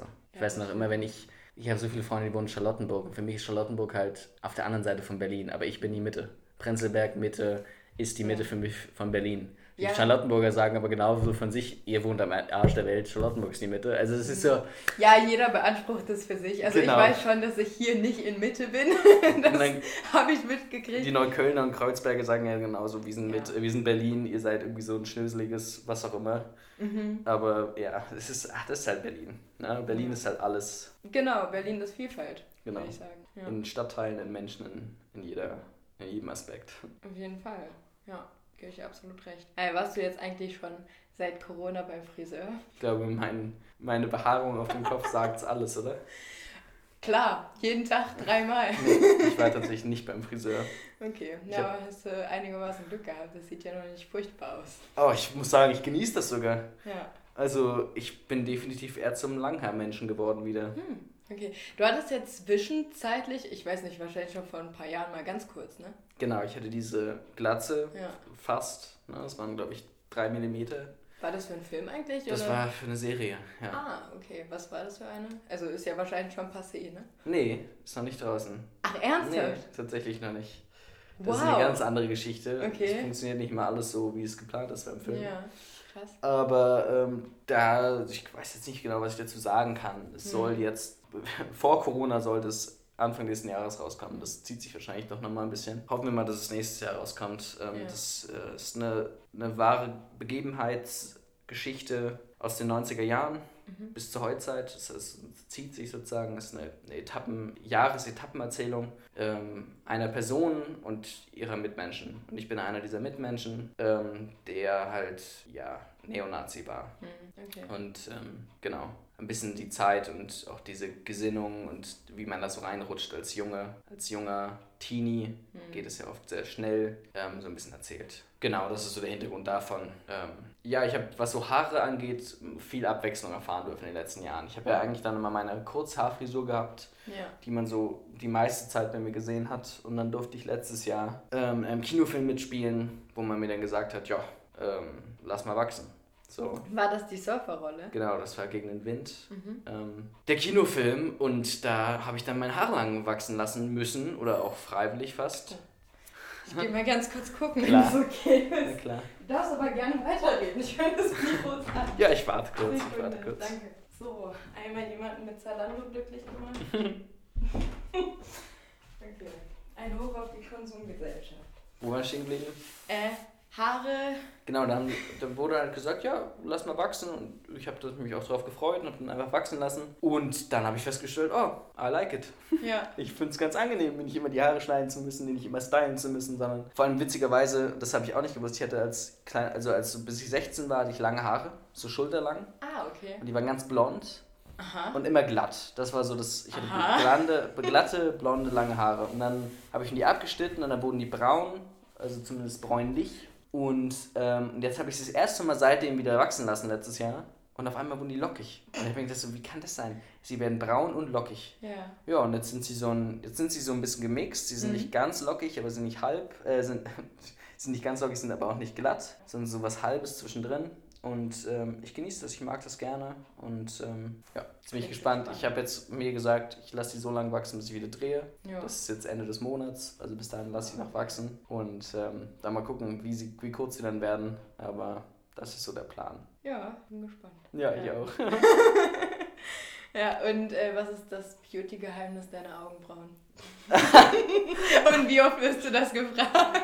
Das ja, ich werde eher oft gefragt, ob die, ob die echt sind. Ah, okay. Oder ob das, das habe ich dir einfach mal unterstellt, ist. oder? Das machen die meisten, die sagen immer, was machst du damit? Ja. Ähm, gar nichts. Ich zupfe die noch nicht mal. Echt nicht? Nö. Wow, also da hast du meine, meine Augenbrauen sind sozusagen natural.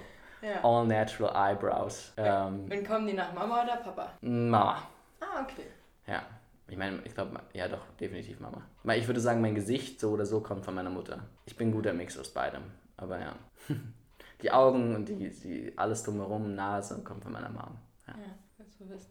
Ja, ich äh, weiß nicht, ich kenne das auch, dass man so optisch den Eltern zugeordnet wird. Ja, natürlich, total. Ja, aber ich, ich weiß gar nicht, nach wem ich komme, weil meine Mama hat rote Haare, mein Papa hat so hellbraune Haare. Das ist ein guter Mix bei dir. Du hast auch ein ja. braun-rötliches Haar, würde ich sagen. Ja, das stimmt. Aber das ist auch jetzt erst so gekommen. Früher waren die einfach nur komplett dunkelbraun. Ja. Und sie waren so Spaghetti glatt, wie sie jetzt sind. Ich habe sie aber geglättet. Jetzt wellen sie sich manchmal. Ja, also das ist ich spannend, kann das verstehen. Genau, die Haare verändern sich konstant. Das ist ja. ähm, sehr spannend. Das ist aber voll, voll komisch, so, weil man denkt, man hat es sein Leben lang, man gewöhnt mhm. sich dann dran und dann so, nö, jetzt nicht mehr. I know, I know. Genau. Ich vermisse auch manchmal blond, aber ach mein, das ist alles so wie es ist, ganz gut. Das stimmt. Ähm, was denkst du denn, kommt grundsätzlich bei den Anzeigen, wenn man dich googelt, also in den Vorschlägen? Du meinst bei Bildern?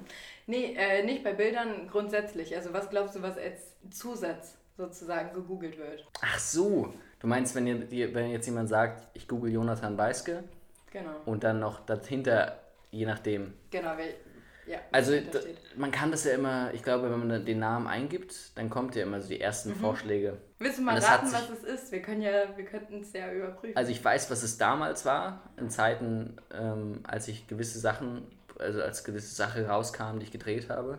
Damals war es oft Freundin. Mhm. So, denke mal, das kam aufgrund der Zielgruppe der relativ jungen und dann der mädchenlastigen Ausrichtung kam, war das so sehr, sehr oft. Was war das denn für eine, war das Falkenberg dann? Oder? Nee, das war, ähm, das war davor. Was war ah. denn das? Was war denn das? Bei Falkenberg habe ich nie geguckt. Das, ah. ich weiß noch, ich hatte damals halt auch eine Freundin und dementsprechend mhm. war das Thema halt auch sehr präsent so. ähm, ja. Aber das ist ein anderes Thema noch. äh, ich weiß nicht mehr, was das war, aber ich weiß noch, es war einmal so. Hm weiß nicht mehr, was es war. Hast du Lust, dass wir es kurz nachgucken? Ja, guck, du, das ist witzig. Ach, guck mal. Jonathan Elias Weiske Agentur, Aha. Jonathan Elias Weiske 2020, Jonathan Elias Weiske Freundin. Da ist es. Jonathan Elias Weiske Instagram und Größe. Genau. Ähm, Größe. Ja. Das folgt mich auch. Wie groß bist du denn? 1,74. Ah, okay, damit bist du erheblich größer als ich. Ja, aber immer noch kein großer Junge. Naja, das ähm, muss man ja auch nicht sein. Richtig, aber natürlich gibt es immer diese letzten 6 cm bis zu 1,80, die sich, glaube ich, jeder Junge gerne wünscht, die man nicht erreicht. Man guckt immer gefühlt nach oben. Aber ähm, gut, so ist es. Man, ne, man muss sich ja selber lieben und so, fragt man ja, ja immer so. Eben, ich bin auch klein. Also. Ja, aber beim Mädchen ist das was anderes. Ah, das stimmt. Ja. Apropos Mädchen. Kannst du denn was zum Thema Freundin sagen oder nicht? das hatten wir ja vorhin schon ganz kurz. Mhm. Ähm, ich kann dazu noch nichts sagen. Okay. Naja, noch Außer, nichts klingt ja optimistisch. Ja, genau. Also ich will da, ich will da nichts ähm, verneinen oder mhm. komplett abschmettern. Also ich sag mal so, ich bin gerade äh, nicht komplett alleine. Okay. Ja. Alles klar, da wissen wir Bescheid. Genau, das sind soweit deine Google-Treffer. Was würdest du dir denn wünschen, was man googelt? Ach Gott, gar nichts. Gar nichts? Nö, man muss mich nicht googeln. Okay. Weißt du, wie lange du schon Wikipedia-Artikel hast? Nee, aber ich weiß, das war sehr überraschend früh. Also ich mache das ja schon relativ lange und dementsprechend äh, gab es ja Zeiten, da hat man sich ja noch gar nicht mit irgendwie sowas beschäftigt. Ne? Das mhm. Internet war ja noch gar nicht so wichtig, als ich fünf war, als ich angefangen habe.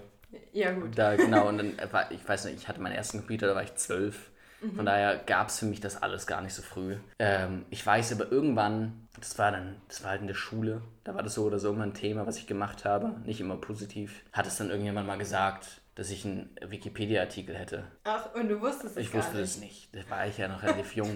Aber da ähm, habe ich, hab ich ja schon so relativ viel gedreht. Ich habe als Junge fast mehr gedreht als heute. Ähm, und ja, klar, dann hat man halt irgendwann einen Wikipedia-Artikel einfach aufgrund dessen, dass man zu gewissen Projekten halt zugeordnet wurde. So. Ja. Äh, wie komisch ist es denn irgendwie im Internet oder sonst wo was über sich zu lesen? man gewöhnt sich daran. Also klar, es gab Zeiten, da fand man das vielleicht cool oder es gab auch Zeiten, da war es unangenehm, kam auch auf den Inhalt an. Inzwischen mache ich mir da eher darüber Gedanken, was ich wie, wo möchte. Das war mir mal egaler. Es gab Zeiten, da war so Hauptsache, da ist was. Ja. So auch für ne, die Karriere und sich da rausstellen und seinen Namen raus, raus in die Welt schreien. So. Das ist nicht mehr so. Ähm, inzwischen hat man höhere Ansprüche, man möchte gewisse Sachen nicht mehr einfach gedankenlos unterstützen oder dafür auch stehen oder repräsentieren. Man ist ja dann auch als Person des öffentlichen Lebens irgendwo mit seinem Gesicht auch repräsentativ für das, worin man wiedergespiegelt wird, sei es zeitschriftentechnisch. Gutes Beispiel ist da jetzt vielleicht, nee, ich will es gar nicht nennen, Aber ähm, ich will gar nichts werten, aber ne, man überlegt sich, wo möchte man auftauchen, wie möchte man auftauchen, mit welchem Hintergrund möchte man auftauchen. Genau, und das tue ich inzwischen mehr und ich merke, da habe ich meine eigenen Werte, sei es jetzt in, Bezug auf ähm, Umwelt und mit Bedeutung influenzen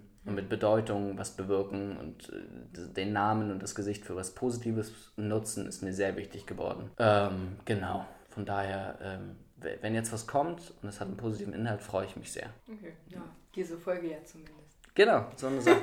da gibt es einfach immer mal wieder bewusste Sachen, wo ich gerne für, sage ich mal, dastehe und mitmache. Okay, alles klar. Ja, ich freue mich, dass du der Einladung gefolgt bist. ja, jetzt auch schon zum zweiten Mal. Ja, danke für die Einladung. Ja, wie gesagt, sehr gerne. Ich wollte auch, ich wollte seit einem Jahr fragen, du hast immer so schöne Ketten um. Haben die eigentlich eine Bedeutung? Wo kommen die her? ja, die, die haben tatsächlich eine Bedeutung. Also das hier ist ähm, aus, ich weiß gar nicht genau was geschnitzt. Ähm, ähm das ist der Lebensbaum. Aha. Als Symbol, habe ich auch hier an, meiner, an meinem Armband ah, dran. Ja. Das ist einfach ein ähm, ja, ein Symbol, was fürs Leben steht. Und ich glaube, ich bin ein Leben, lebensliebender Mensch. Ähm, von daher passt das und ich mochte das einfach gerne. Ähm, ich bin einfach generell, ich sage immer auch gerne zu Leuten, lebt einfach euer Leben. Macht euch nicht immer zu viel Gedanken, dann mache ich selbst noch viel zu sehr. ähm, und das hier ist der, ähm, das ist ein Greenstone, Aha. der vor allem aus Neuseeland sehr bekannt ist. Der gar keinen hohen Wert hat, so mhm. im materiellen Sinne, weil es den einfach oft gibt. Der aber die, den Hintergrund hat, dass man ihn nicht selbst kaufen darf, zum Beispiel. Mhm. Also wenn du in den Greenstone-Laden gehst und dann fragen die dich, wofür ist der? Und wenn du sagst, für mich, als ja. Touris machen das gerne, oh, ich würde den einfach gerne, dann sagen die, können sie leider nicht, wir verkaufen den. Ah. Nur wenn sie den jemandem schenken. Also man kann den okay. nur schenken oder geschenkt bekommen. Ja. Und ähm, das macht ihn so besonders. Und dann gibt es auch verschiedene Formen. Das ist jetzt sehr neutral und der ist tatsächlich unten abgebrochen, was ihn ah. aber für mich noch schöner macht. Ja. Weil er meine Geschichte dann auch noch Intus hat. Das ist ja. nicht der Stein, sondern das ist, mein, das ist mein Stein mit meiner Geschichte. Und irgendwo ist er mal abgebrochen. Genau. Aber ich habe den geschenkt bekommen von meiner Gastfamilie dort. Ach, schön. Und ja, ja, genau. Von daher hat er eine sehr persönliche Bedeutung für mich. Ja, jetzt weißt du, wie er abgebrochen ist? Beim Surfen. Ah, okay. Ja. Äh, ich denke mal, kann ich genau sagen, ob jetzt im Wasser einfach so, aufgrund von Witterung oder am Surfboard direkt. Aber es ist eine schöne, es ist einfach, ich weiß nicht, aber das war ein positives Abbrechen. Ja. So in der Aktivität, während ich, glaube ich, mein Leben sehr genossen habe. Das war in Frankreich Urlaub letztes, letztes Jahr. War das das vegane Surfen? Genau. Hm. Was ich jedem empfehlen kann, hier auch nochmal an der Stelle. Ja. Ganz toll. Cool. Ähm, ich meine, der Stein sieht ja so halt einfach irgendwie lebendiger genau, aus. Genau, halt, also, ich finde es fast schöner als davor. Genau, nicht so glatt geschliffen. Genau, so. ja. ja. Okay, nice. Ähm, das habe ich noch auf meiner schlauen Liste. Boah, jetzt muss ich. Ah, genau. Wir hatten äh, eine, einige Fans von Falkenberg, die die Folge gehört haben und geteilt haben und so weiter. Weißt du, ob es eine zweite Staffel geben soll? Also, das ist eine, das ist so eine Geschichte. Ähm, wir waren ja tatsächlich relativ erfolgreich. Ähm, wir waren die erfolgreichste Fiction-Serie, die RTL 2 gebracht hat so in den Quoten. Aber kann man die aktuell eigentlich noch irgendwo sehen? Auf TV Now kann man die sehen. Braucht man dafür ein Konto?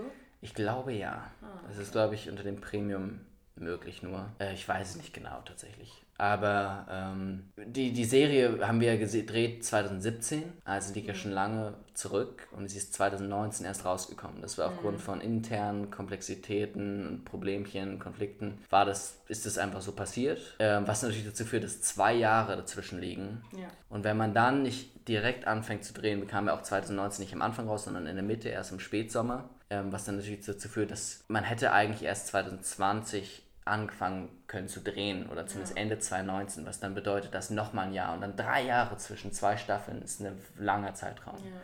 Dann das wohl essentiellste waren, dass äh, das, das größte Problem war, dass wir alle drei Jahre älter sind dann. Ne? Genau. Also äh, wir hatten Leute, die waren Ende 20, haben aber Teenies gespielt, ja. die waren dann 30. So, oder fast 30. Aber ähm, man sieht ja im Kino hin und wieder, dass das funktionieren kann. Naja, das ist, ist mit 30 ist dann schon wirklich eine Grenze. Ja. Ne? Also vor allem dann auch äußerlich irgendwann, jetzt ja. gar nicht in Bezug auf wirklich alt werden, aber auch einfach, man sieht anders aus. Ich meine, guck mich an, wie ich aussehe, gar nicht jetzt nur im Alter bedingt, sondern auf meine Entwicklung äh, ich bin einfach ein ganz anderer Mensch zu damals und das ist auch gut so. Ja, das stimmt. Also wenn man dich jetzt sieht, siehst du schon wirklich völlig anders aus also, als damals. Ich habe Menschen, die kommen auf mich zu und sagen, irgendwer kenne ich dich, ich weiß nicht her wo. Und dann, und dann sage ich denen, oder dann reden wir darüber und dann, ah, wow, ich hätte dich niemals erkannt, aber ich wusste, ich kenne dich. Hm. So, also es ist wirklich so, Leute, die es geguckt haben, erkennen mich nicht, obwohl sie wissen, so, weil es halt natürlich sieht ganz anders aus. Und, ähm, aber das sind halt so alles so Punkte, zu lange Zeit vergangen,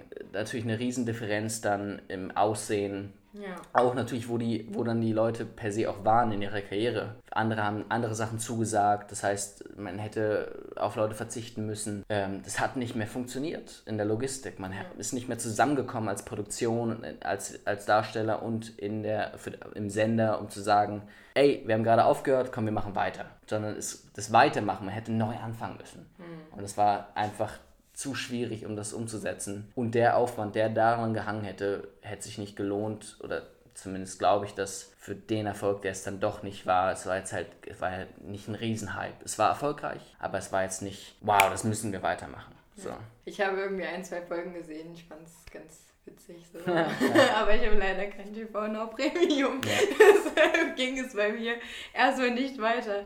Naja, ähm, so. War ja auch eine, also es war für mich ja eine ganz tolle Erfahrung. Also es war meine erste, erste Hauptrolle, so die, meine erste, erste wirklich Haupt, Hauptrolle so für eine durchgehende Rolle in der Serie. So. Ja, dann erzähl mal, wie bereitet man sich auf sowas vor? Wie lange ist da so ein Drehzeitraum? Hast du das noch im Kopf? Ja, so grob zumindest. Also Vorbereitungszeit in Deutschland ist meistens eher gering. Da hatten wir schon ein paar, ich glaube, ich hatte gut zweieinhalb Monate, habe mhm. mich ja physisch da sehr reingeworfen, körperlich. Genau, du kannst ja mal erzählen, wie du da so aussehen musstest. Ja, also es war jetzt gar nicht so krass vorgegeben, aber die Rolle war halt ein, ähm, ich kommt halt aus dem Internat und ähm, hat ein Sportstipendium, weil es eigentlich ein sehr, ist ein Elite-Internat, das heißt nur reiche Leute, reiche Familien, die dort ihre Kinder hinschicken und ich bin das in, der, in dem Fall nicht gewesen, also meine Rolle nicht und musste dementsprechend ein, ein Sportstipendium bekommen und musste ja aufgrund dessen natürlich sehr sportlich dominieren, fit mhm. sein und habe mich dann auf mein sportliches Höchstniveau gebracht, körperlich. Wenn ich zurückgucke, auch pff, pff, I don't know, wie ich das geschafft habe. Es war krank, aber ähm, ich habe es gemacht und dafür hatte ich dann zweieinhalb Monate und habe das dann natürlich den Drehzeitraum noch lang äh, noch durchgezogen. Ähm, der Drehzeitraum war relativ lang, also wir hatten, ich glaube, all in knapp drei, vier Monate. Okay. So, natürlich dann immer gestaffelt in Blöcke.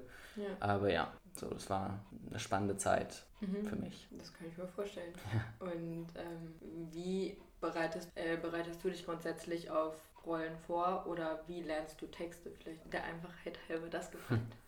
Also das, da gibt es verschiedene Etappen. Du fängst, also ich fange am Anfang immer an, den Text pur zu lernen, ohne dass ich da irgendwas rein interpretiere, rein spiele schon, irgendwas emotional verbinde, sondern ich lerne pur den Text. Mhm. Das tue ich meistens im Sport. Ah, das ja. heißt, ähm, in einem sportlichen Prozess, sei es ich boxe oder ich bin auf dem Laufband oder ich bin auf dem Stairmaster oder was auch immer, und dann gehe ich den Text einfach durch, weil ich das Gefühl habe, während du eine Hauptbeschäftigung hast, in einer sportlichen Tätigkeit oder in einem Tun, dann kommt der ins Unterbewusstsein. Ja. Und dann dasselbe mache ich dann, ich lerne den Text dann immer nochmal, das Letzte, was ich, bevor ich schlafen gehe, ist den Text zu lesen oder mhm. Text durchzusprechen. Und dann gehe ich direkt schlafen. Und dann habe ich auch das Gefühl, das ist das Letzte, was in meinem Kopf ist. Und das sagt sich dann in der Nacht in mein Unterbewusstsein ein. Träumt man dann davon?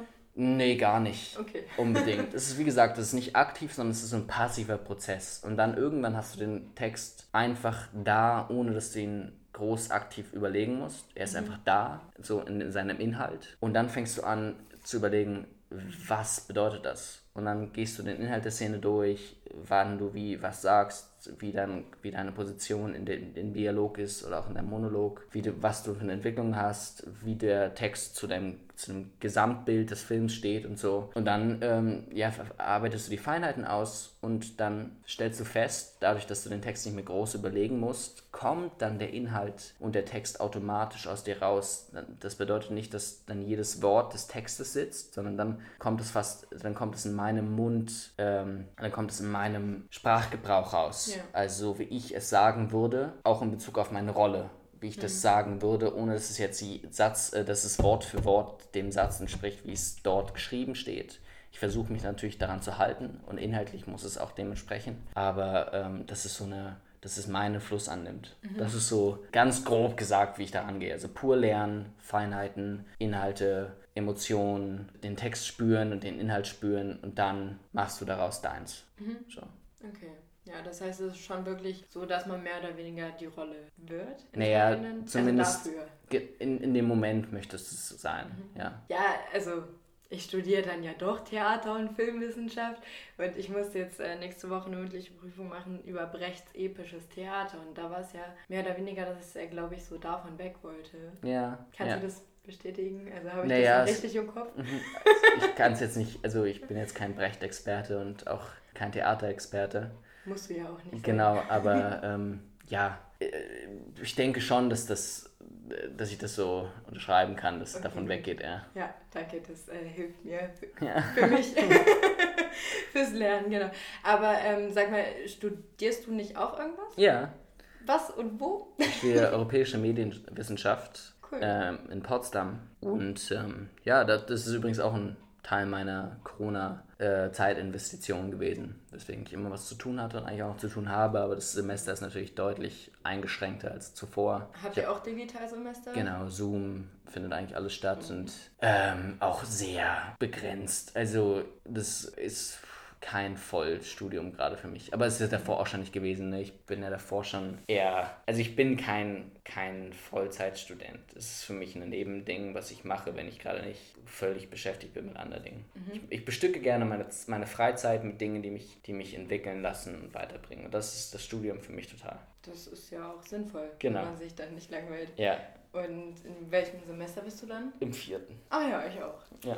Und ähm, dann bist du aber zufrieden mit deinem Studium. So ich liebe es, vor allem weil ich es so schön nebenbei machen kann. Ich habe keinen Druck. Ich ähm, entwickle mich in einem Themaspekt weiter, der mich ja auch interessiert. Mhm. Medien und ähm, auch in Bezug auf Film, noch meine Hintergrundgeschichte. Ähm, produktionstechnisch auch und wir haben auch sehr viel Praxis, dadurch, dass wir mit der Fachhochschule verbunden sind, haben wir auch Filmkurse, können Kameras ausleihen, können eigene Filme drehen und so. Also es ist genau das, was mich interessiert und dadurch, dass es ein sehr kleiner Studiengang ist, der auch sehr auf, ich würde mal sagen, äh, wenig auf ähm, wie kann ich das jetzt elegant ausdrücken, hm. Der sehr akademisch angehaucht ist auf Diskussion und die Einstellung ist eher so, Kunst liegt in der Meinung. So, und dementsprechend geht es viel um, was ist eure Meinung, diskutiert, und es ist nicht so auf ähm, physischen Schreiben, tun, machen. Ja, es ist, es ist schwierig zu beschreiben, aber es ist, es ist, ähm, es ist ein sehr freier Studiengang, das kann man so ja. sagen. Und, und das, das dementsprechend perfekt, weil, ja. weil ich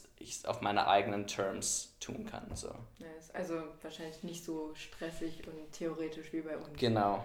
Ist es kann kann man es natürlich machen, ne, wenn man mhm. jetzt sich das selbst so setzt, aber ich tue es halt nicht. So. Ja. Wirst du in Regelstudienzeit fertig? Mit Sicherheit nicht. Okay, das heißt, du machst jetzt einfach so ich mache das, was Piano ich machen nebenbei. möchte. Mhm. Genau, ich nehme auch, mache auch nur die Kurse, die mich interessieren. Ja, ist doch geil. Also, also ich habe ein Modul zum Beispiel eigentlich schon voll. Ja.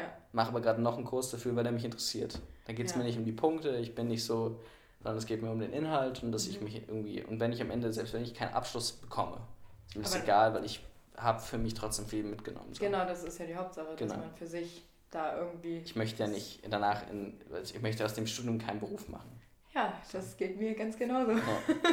Es ist wirklich ein Studium auf Wissensgier basierend mhm. oder auf Entwicklungsgier. So, ja. Gier ist das falsche Wort, Entwicklungsbedürfnis. Ja. Und was sind das für Module, die dich so interessieren? Die oft die praktisch sind. Ah ja, gut. So. Okay.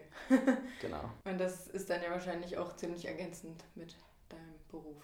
Genau, es ist halt inhaltlich sehr ergänzend. Mhm. Ähm, dann kommen oft noch neue Aspekte, die mich dann natürlich irgendwie, wo ich davor noch nicht viel Bezug zu hatte. Ähm, jetzt, wir haben zum Beispiel einen Kurs gehabt, der sich mit Gender ganz viel auseinandergesetzt hat und ähm, als Mann sich damit zu beschäftigen mal und darüber zu diskutieren und, und in den Austausch zu gehen mit anderen und halt auch mit dem weiblichen Geschlecht und dann mal andere Sichtweisen zu bekommen als das, was man vielleicht in hitzigen Diskussionen irgendwie aussetzt, sondern mal ganz rational und innerhalb auch mit Nachforschung, mit ähm, was man ja tut im Studium, ähm, wissenschaftlich basiert auch und geschichtlich basiert. Und das ist schon spannend, weil man dann nochmal Türen geöffnet bekommt, die man vielleicht von sich aus gar nicht geöffnet hätte. Ja. So, von daher ist es, ich mache viel von dem, was, was ich schon weiß, was mich interessiert und lasse mich dann aber auch inspirieren für neue Sachen, aber halt alles unter meinen Bedingungen und so. Und das ist halt das Schöne an dem Studiengang.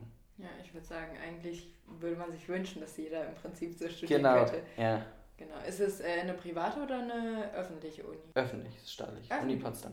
Ah ja, ach so, ja, okay, krass. Ja, nice. Genau. Mega gut. Gab es da irgendwie einen NC oder so? Ja, ja, der war das, das, das, das Ding, da fühle ich mich schon fast schlecht, weil so Der ist halt sehr, sehr begehrter Studiengang. Mhm. Ähm, er ist halt wiederum nicht so schwer, wenn man es jetzt auf die Schwierigkeit ist. Er ist halt, du musst halt kommunikativ sein, du musst mhm. halt offen sein. Ich glaube, wenn du dann ganz, ja, es ist gibt natürlich keine Pauschale, aber es ist ein sehr schöner Studiengang für jeden, der was mit Medien machen möchte. Und er ist sehr, sehr hoch angesehen, dadurch, dass er auch mit der Uni, Fachhochschule und Uni kombiniert sind und du praktisch und Theorie hast. Deswegen ist er so hoch angesehen. Deswegen wollen so viele dahin, vor allem weil die meisten auch wissen, dass er so eine schöne Art und Weise hat. Ähm, und dementsprechend haben die so viele Bewerbungen, ich glaube 2.000 bis 3.000. Und der Studiengang besteht aus 40 bis 50 Leuten. Mhm. Deswegen ne, kann man sich ausrechnen, dass sie halt den NC sehr hoch setzen, damit sie eine Auswahl treffen können. Ähm, das hat nicht was mit der Schwierigkeit des Studiengangs zu tun, sondern einfach aufgrund dessen, dass die Anfrage so hoch ist, Nachfrage so hoch ist. Ähm, und der NC ist, glaube ich, 1,4 gewesen oder 1,5. Mhm. Und das ist für Medienstudiengang halt normal niemals der Fall. Ne? Das ist einzigartig. Das ist ein Medienstudiengang ist so normalerweise da gehen, ne, sagt man immer, da gehen die hin, die akademisch nicht so viel machen wollen. Ja. So blöd gesagt. Und das ist halt hier in dem Fall gar nicht möglich gewesen. Ja, wir haben tatsächlich auch einen relativ hohen NC, auch irgendwie. Vielleicht auch irgendwie 1,3 oder 1,7 Echt, oder so. Ja? Hatte ich auch wirklich nicht als Schnitt. Ja. Ich bin da über so eine andere Quote reingerutscht. Ah, das ist aber schön, ähm, dass es funktioniert hat. Genau, hatte einfach Glück. Und ich auch. Und das ist das, wo ich, wo ich, wo ich mir fast denke, ich bin so dankbar, dass ich da bin, aber es tut mir fast leid, dass ich irgendjemanden, der voll studieren wollte, das so wegnehme und ich mache es jetzt so lapidar. Aber lass dir gesagt sein, du hast ja trotzdem Interesse am Gegenstand. Es ist ja nicht, dass du das Stimmt, aber wenn ich dann auch mich höre und sage, ja, ich weiß gar nicht, ob ich den Abschluss brauche am Ende, dann denke ich mir schon, Mann, irgendjemand, der 2000 Leute kann es jetzt nicht machen, weil ich das, naja. So ist es. Na, ich glaube, du brauchst da kein schlechtes Gewissen zu haben. Ja, du, du, sitzt dann ja und bist wirklich wissbegierig. Das haben wir bei uns an der Uni auch nicht. Insofern. Wie viel habt ihr im Schlingel? Hm, ich glaube, wir sind bei 100 oder 150 circa sogar. Also kann auch sein, dass ich völlig Bullshit erzähle, ja. aber ich meine. Und äh, ja, wie gesagt, halt auch mit NC und so weiter. Aber bei uns waren auch im ersten Semester deutlich mehr Leute. Klar, das ist normal als jetzt, ja. so, ähm, weil viele halt Richtung Schauspiel auch gehen wollten. Ah, spannend. Und, ja, genau. Deshalb, das machen ganz viele so als, als Sprungbrett quasi. Würde ich nicht verstehen, inwiefern das funktionieren soll. Das weiß ich auch nicht. Aber ja. ja, vielleicht zeigt man im Universum, ey, ich hab Bock auf Film und dann kommt das Universum einem entgegen. Who knows? Könnte funktionieren, ne? Ja. Ich meine, Versuch ist es wert. Ja. genau. Ähm, aber weißt du, ob es an deiner Uni einen Master gibt? In dem Studi also in dem Studiengang? Ja. Aha. Weißt du, was man da so studiert haben muss für? Ich denke mal Medienwissenschaft. Achso, glaubst du, das geht auch mit Theater und Film? Weil Bestimmt. klingt interessant.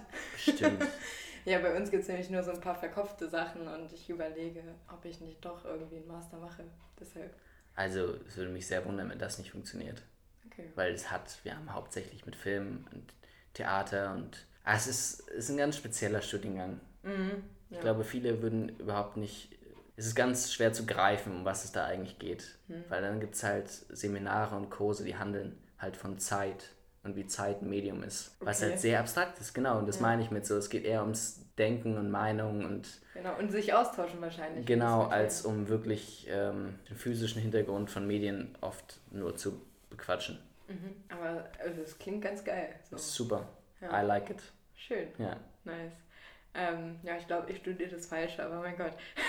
Na, Quatsch. Ähm, ja, jetzt hast du gesagt, ihr lernt im Studium auch so praktisches. Lernt man da auch so Sachen wie Fechten, Reiten, Tanzen? Nein. Okay. Hast du das aber trotzdem in deinem Leben gelernt? Oder nicht ich so? kann reiten, würde ich sagen. Mhm. Ich weiß nicht, ob ich es noch so gut kann, aber ich habe es mal gelernt und ich glaube, dass ich es dementsprechend schnell mir wieder aneignen könnte. Also ich würde auf ein Pferd steigen. Ich glaube, nach ein paar Stunden könnte ich es wieder. Ja. Aber ähm, sonst nicht. Nö, ich kann nicht fechten. Mhm. Ich kann Stockkampf.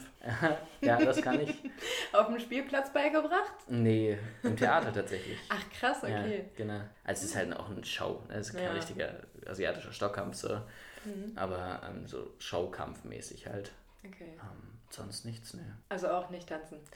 Naja, ich habe es mal gemacht, aber auch kann nichts mehr. Ich kann, ich glaube, ich habe ein gutes Rhythmusgefühl, aber mehr noch nicht. Ja, das ist ein Anfang. Ja. Da kann man drauf aufbauen. Genau.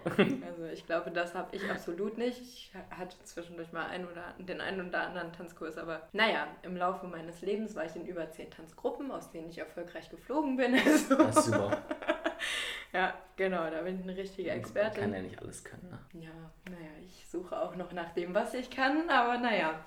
Ähm, was, was macht man denn, wenn man sich mal irgendwie im, im Job oder auch so verletzt hat und dann nicht weiterdrehen kann, ähm, wie man es müsste. Ist jetzt ein harter Cut, tut mir leid. Ah, das ist eine schwierige Frage, weil es ist mir noch nicht passiert, deswegen kann okay, ich toll, toll, toll. nicht genau so sagen. Ich weiß von einigen bekannten Kollegen, Freunden, dass ähm, wenn es nicht zu krass ist, dass man dann guckt, wie die Produktion das drumherum irgendwie umändern kann, dass mhm. das dann einem entgegenkommt, und man irgendwie eine, dass man eine Pausenzeit hat und dann macht man irgendwie weiter. Das ist aber den großen, dass es den Produktion nicht zu krass behindert. Wenn es gar nicht mehr geht, dann greift halt die Versicherung und ähm, mhm. es wird jemand anderes besetzt. Ah, okay.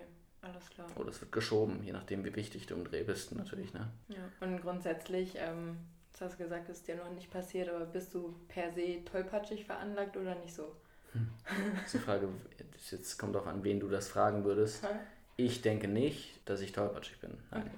Cool. Aber natürlich bin ich für manche Menschen in meinem Umfeld, die, die mich kennen, seitdem ich ein kleiner Bub bin, mhm. auch der toll, tollpatschige Jonathan, weil ich das definitiv auch mal hatte. Ich war immer so, doch, ich habe das in Bezug auf Sachen verlieren. Da bin ich oh, tollpatschig. Okay, also dann erzähl mal, was verlierst du immer so? Meine Maske zum Beispiel. Oh, hast Weil du die auf dem Weg schon war, verloren? Ich war früher mal ein Mensch, ich habe immer mein Handy und mein Portemonnaie liegen lassen. Ich habe mhm. Jahre gebraucht, damit ich die immer konstant genommen habe und bei mir bewusst hatte. Mhm. So, ich, sonst bin ich so ein Mensch, ich mache so unbewusst Bewegungen, lege unbewusst mein Handy irgendwo hin, vergesse es, weil ich es unbewusst gemacht habe. Mhm. Jetzt mache ich alles bewusst und das habe ich mir so angeeignet, das mache ich auch automatisch, das habe ich gelernt. Das habe ich ja. wirklich antrainiert. Mein Handy und mein Portemonnaie sind so zwei Konstanten an meinem Körper die ich immer dabei habe. ja. Jetzt ist die Maske als so eine Konstante dazugekommen und da merke ich, krass, das habe ich aber nicht in mir, weil ich es einfach in mir habe, sondern das habe ich da gelernt. Mhm. Jetzt müsste ich es bei der Maske auch lernen. Mhm. Ich habe Minimum schon 15 Masken verloren. und auch teure, ja. wo ich dann, ich habe mir eine für 25 Euro machen lassen mit so einem Draht, dass es richtig dran liegt mhm. und so und die sah schön aus und so. Ja, die habe ich halt innerhalb von einem Tag verloren ärgerlich. Ja, und dann eine 10 Euro auch, und bam, die kosten dann, die ziehen dann auch das Geld aus der Tasche mit den Dingern inzwischen, mhm. weil du weißt, weil jeder weiß, ah, man vergisst die dauernd. Aber ich verliere sie oder vergesse sie auch und dann, das ist, also wirklich, da merke ich, ich da bin ich tollpatschig. Wenn mhm. ich so, wenn so um Sachen vergessen, rumliegen lassen, wenn die nicht konstant an mir dran ist, dann vergesse ich es und verliere ich es. Ja, mir hat äh, eine ehemalige Lehrerin von mir immer gesagt, ja Christina, du hast Glück, dass der Kopf dran gewachsen der ist. Der klassische Lehrersatz, ja. Genau, also ja, ach Gott, was ich auch schon alles vergessen habe. Ich verlege regelmäßig Lederhandschuhe. Okay. Ist auch sehr kostspielig. Meine Mama mich. freut sich auch jedes Jahr zu Weihnachten, wenn sie mir neue schenkt. das ist echt furchtbar. Ähm, genau, dann hätte ich noch die Frage, du hast in 2016 Abi gemacht Jetzt studierst du im vierten Semester. Hast du in der Zwischenzeit noch was anderes gemacht oder nur geschauspielt? ich habe immer was nebenbei gemacht. Das Ding ist, ich mache ja nichts nebenbei. Also es ist, mh, mm, ich habe noch nie so getickt, dass ich chillen kann. Hm. So, ich habe immer meine Zeit irgendwie nutzen müssen. Das war immer so ein Drang in mir. Das hat angefangen während, während des Abiturs habe ich gedreht, gleichzeitig habe ich aber auch schon immer gearbeitet, sei es als ich habe gekellnert, mit 16, 17, ich habe in der Eisdiele gearbeitet mit 14, 15 und dann habe ich mein Abitur gemacht, habe gedreht und habe dann aus, aus einem Interesse aus mir heraus, weil ich gemerkt habe, in der Branche besteht so eine Disbalance zwischen was verdienst du und was gibst du aus. Mhm. Die meisten verdienen viel, aber geben noch mehr aus mhm. und dann trotzdem immer pleite. Mhm. Ähm, und als ich das gemerkt habe, als ich dann älter und ein bisschen, ne, hat mehr aus der Branche noch erfahren und hat, ist erwachsener geworden und hat das dann so mal auch analysiert, ich gedacht, das will ich nicht machen ich möchte besser mit Geld umgehen können und habe das Ganze mit, das lernst du in der Schule nicht. Und habe nee. dann gesagt, komm, lernst du das mal irgendwo und habe ein Praktikum gemacht ähm, in einer, ähm, jetzt habe ich den Begriff gerade nicht, ähm, Finanz, äh, einem Finanzbüro, finanzfreien Finanzberatungsbüro, Dienstleister ähm, und habe da, habe mich da für ein Praktikum gemeldet und habe dann da ein Praktikum gemacht während meines Abiturs für zwei Jahre, also 12., 13. Klasse. Ähm, habe einfach immer mitgemacht, gelernt, wie diese Prozesse sind, was Wirtschaft eigentlich ist und so. Und ähm, dann habe ich ein überraschend gutes Abitur gemacht, womit ich selbst fast nicht gerechnet hätte. Hast du deinen Schnitt verraten? 1,4 war es. Wow. 1,4 oder 1,5, ich bin gar nicht ganz sicher.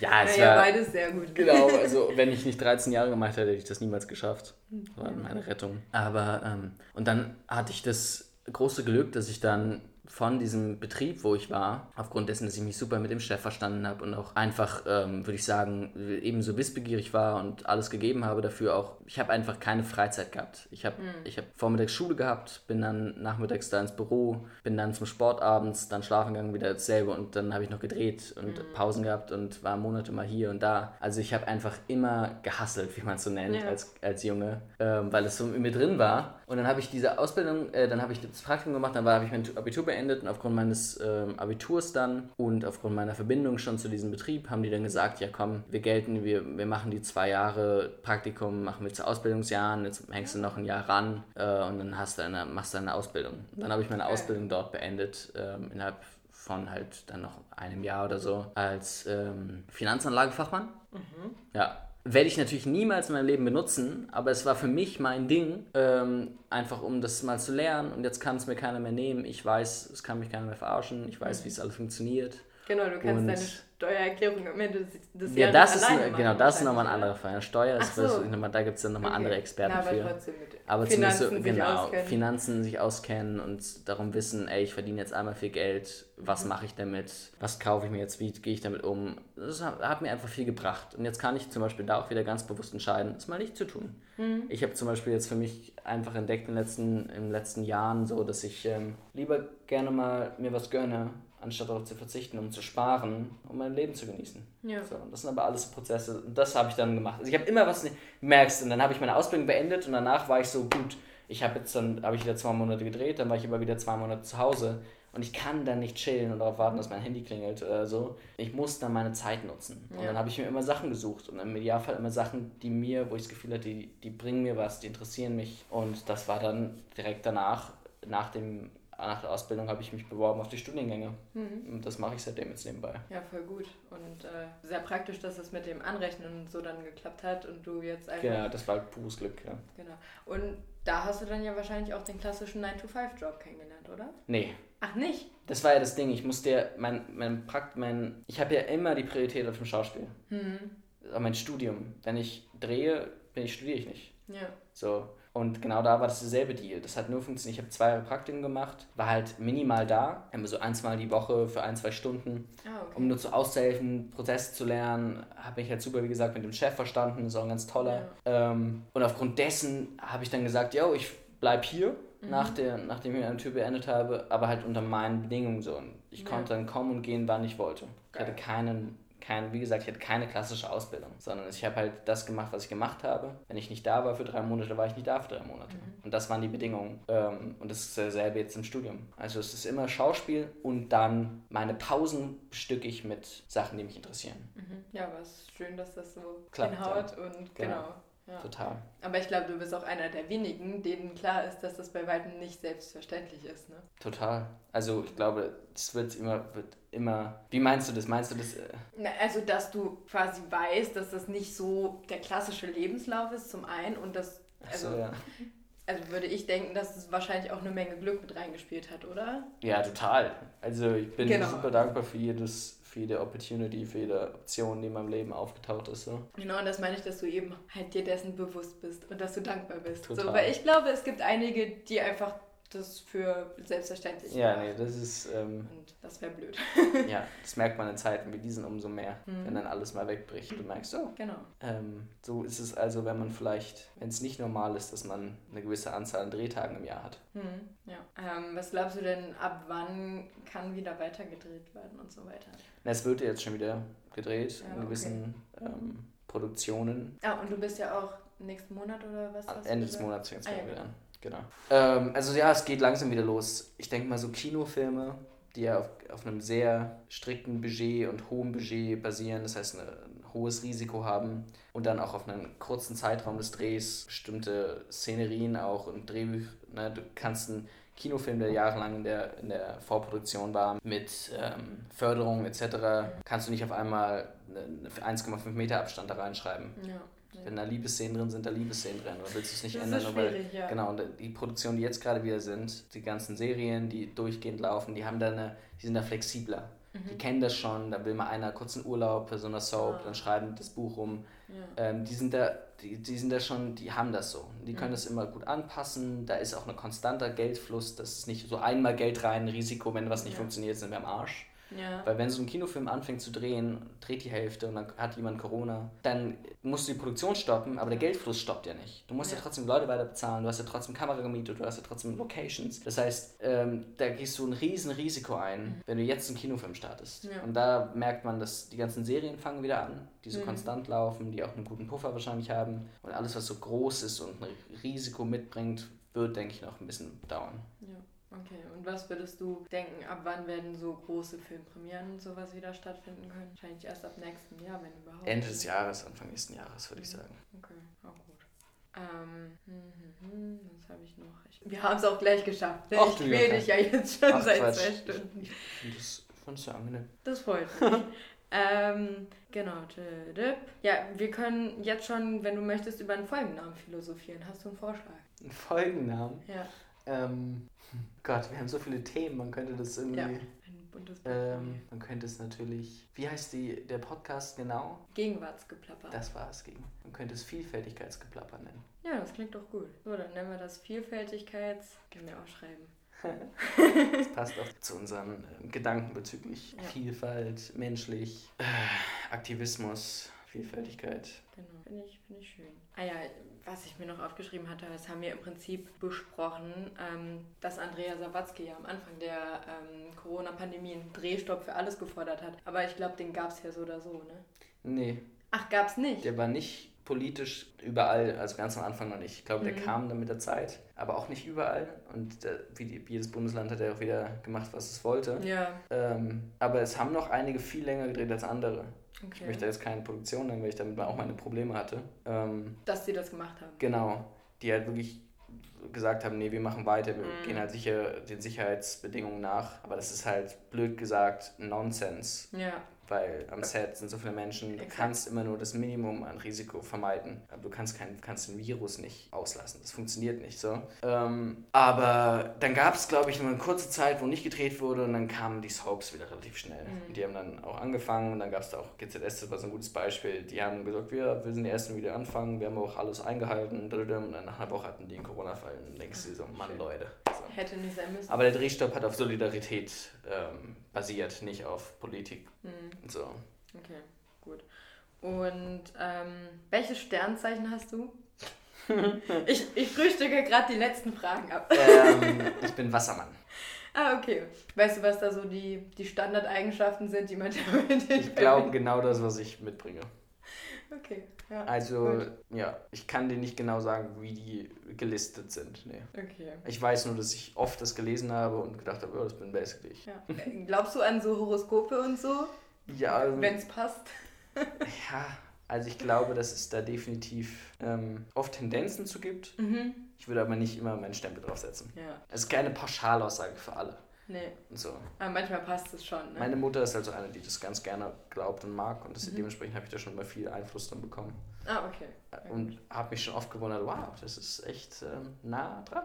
Ja. So. Und äh, deine Eltern, sind die grundsätzlich Vorbilder für dich? Weil die sind beide Schauspieler auch, oder? Oder zumindest nee. gewesen? Also sind es gewesen, ja. Okay. Genau. Ja. Ähm, definitiv sind meine Eltern Vorbilder für mich. Ja. So sei es in ihrer Lebensenergie, ihrem Durchhaltevermögen, ähm, beide auf verschiedene Arten und Weisen. So, aber definitiv sind sie Vorbilder für mich, ja. Schön, gut.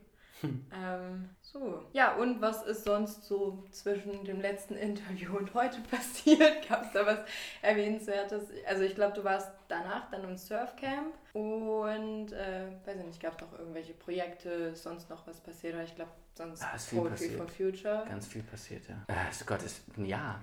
Das mhm. Muss ich gucken, wie ich das wie ich da nicht wieder total losblabber. Also genau, danach war das Surfcamp. Das war ja auch nicht reiner Urlaub, das war ja auch die Drehvorbereitung für Gegen den Wind gleichzeitig. Mhm. Ähm, dann kam ich zurück und habe halt genau gegen den Wind angefangen. Das haben wir dann knapp zwei Monate in St. Peter-Ording auch gedreht. Dann ging da, dann sollte danach eigentlich, ähm, sollte es direkt nach England gehen, weil ich da tatsächlich meinen ersten internationalen Film gedreht habe. Cool. Und das wurde dann aber verschoben und dann kam erstmal ein Dreh in Deutschland noch ähm, für die Soko Leipzig, glaube ich, war das, genau. Mhm. Danach ging es dann nach England. Das war dann, ich glaube, im November bis Dezember. Dann hatte ich frei. Dann war das Jahr für mich arbeitstechnisch beendet. Ähm, und dann ähm, ja, Silvester, Weihnachten mit der Familie, mit Freunden. Und dann kam ja auch schon relativ schnell die Situation, in der wir uns gerade befinden. Dann ging es los. Dann habe ich, wie gesagt, glaube Februar, März habe ich dann in Köln gedreht. Und dann war kurz Pause. und so, und dann, ja. jetzt sind wir hier. Und ich glaube, genau, dann die Pause hält ja in gewissen Teilen immer noch an. Und jetzt ja. geht es langsam wieder los. Und ja, also es hat sich viel getan, gleichzeitig aber auch nichts Signifikantes, wo ich jetzt sagen würde, mein Leben hat sich groß verändert. Ich glaube, die Werte, über die wir das letzte Mal gesprochen haben, haben sich noch ähm, ausgearbeitet in mir. Ich habe noch gewisse Fragen beantworten können, die, über die ich mir vorher noch nicht klar war. Mein Leben hat eine Richtung eingenommen, die es vorher auch so noch nicht gab. Weg von Materialismus nochmal hin zu Minimalismus. Genau. Das ist, denke ich, so der Haupt, ja, die Hauptentwicklung, die in mir passiert ist. So. Du hattest letztes Mal nämlich auch schon das Haben oder Sein Buch angesprochen. Genau, ja. Hm, werde, werde ich lesen. Immer noch nicht gelesen? Ich habe ja nicht mehr Herr der Ringe geschafft zu gucken in einem das Jahr. Du, das ist auch unabhängig davon, Herr der Ringe ist einfach eine Sache, finde ich, die, wenn man was mit Film zu tun haben möchte, einfach ein Muss ist. Mhm. Aber Haben oder Sein ist, ähm, ist eine Lektüre, die man als Mensch einfach lesen muss. Okay. Jeder Mensch am besten. So. Ja, ähm, kann man ja bestimmt auch als E-Book, denn es ist umweltverträglich. Klar, ja. Oder halt im lokalen Buchhandel. Ja. Und ähm, genau, findet man bei dir auf dem Klo auch eine Fernsehzeitung oder liest du sowas gar nicht? Nee, ich weiß nicht, wenn ich das letzte Mal eine Zeitschrift gekauft habe. okay. Tatsächlich lange, lange her. Ja gut, äh, ich meine, braucht man auch nicht wirklich. Nee. Ich finde es nice to have. Ähm, man informiert sich inzwischen immer online. Es gibt ja, auch jede Zeitschrift inzwischen mit online. Ja, exakt. Und es ist viel kostengünstiger. Ich weiß nicht, also ich bin damit aufgewachsen. Es gab immer die Fernsehzeitung und während des Abis habe ich äh, meine Pausen eigentlich nur auf dem Klo verbracht und diese Zeitung durchgeblättert, weil die Artikel darin viel interessanter waren als die Lernzettel. Und äh, dann habe ich das irgendwann, ich glaube vor einem Jahr oder anderthalb zum, ja, vor anderthalb Jahren zum Geburtstag, macht nicht so viel Sinn, aber irgendwann mal zum Geburtstag habe ich so ein Abo geschenkt bekommen und das ist ganz cool. Und jetzt äh, habe ich diese Tradition selbst und habe eine eigene Fernsehzeitung. Ja, schön. So viel dazu, genau. Ja? So entwickelt man sich. So merkt man, dass man sein eigenes Leben lebt. So merkt man, dass man spießig wird, ja. Ach ähm, Quatsch. Genau. Dann habe ich noch ähm, als Punkt, als aller, allerletzten Punkt auf dieser endlos langen Liste stehen, auf der Suche nach Geld, weil da haben wir darüber geredet, dass wir alle ja gleichzeitig versuchen, Geld zu machen. Sophia und ich mit dem Podcast mhm. und du als Schauspieler. Ich glaube aber, bei dir hat es funktioniert und bei mir leider überhaupt nicht. Naja. Ach, das ist es ist so eine, genau das meinte ich, meinte ich eben mit, so in der Entwicklung hat sich das groß bei mir verändert, weil die Suche nach Geld ist, finde ich, die hm. falsche Aussage. Das ist eine blöde Formulierung, ja. das war nur ein dummer Stichpunkt. Ich weiß aber, was du damit meinst natürlich. Ich meine, mhm. man sucht das Geld, weil man es, um in dieser Gesellschaft zu existieren, halt braucht. Ja. Es ist halt eine Brauchutensilie. Ähm, aber sie, man braucht sie als Mensch nicht. Das ist das, man braucht sie gesellschaftlich, aber man braucht sie als Mensch nicht. Ich finde, das ist das Entscheidende, wo man sich darüber bewusst werden muss. Ich brauche als Jonathan kein Geld. Mhm. So, ich brauche es, um halt zu existieren. Ja, um zu überleben ähm, im Prinzip. Genau, ich brauche es, um zu existieren in dieser Gesellschaft. Ja. So, es ist so ein spannender Punkt, weil da, da kräuselt sich in mir, weil ich das Gefühl habe, mir ist Geld immer unessentieller geworden und immer unwichtiger und ich würde am liebsten auf Geld verzichten. Mhm. Es mhm. geht halt nicht, ne? aber ja, leider. Mh, ich merke das in dem Punkt dann, was ich eben auch schon gesagt habe, ich gebe es inzwischen viel lieber aus in Momenten, wo ich das Gefühl habe, ich würde mir etwas gönnen, jetzt gar nicht in Bezug auf Shoppen, ich gehe eigentlich nie shoppen, aber mhm. Essen gehen zum Beispiel. Ja. Und dann denke ich mir, ey, früher hätte ich mir so viel Gedanken gemacht, oh, gibst du das jetzt, kostet so viel und hätte alles durchgeguckt und dann mache ich es einfach.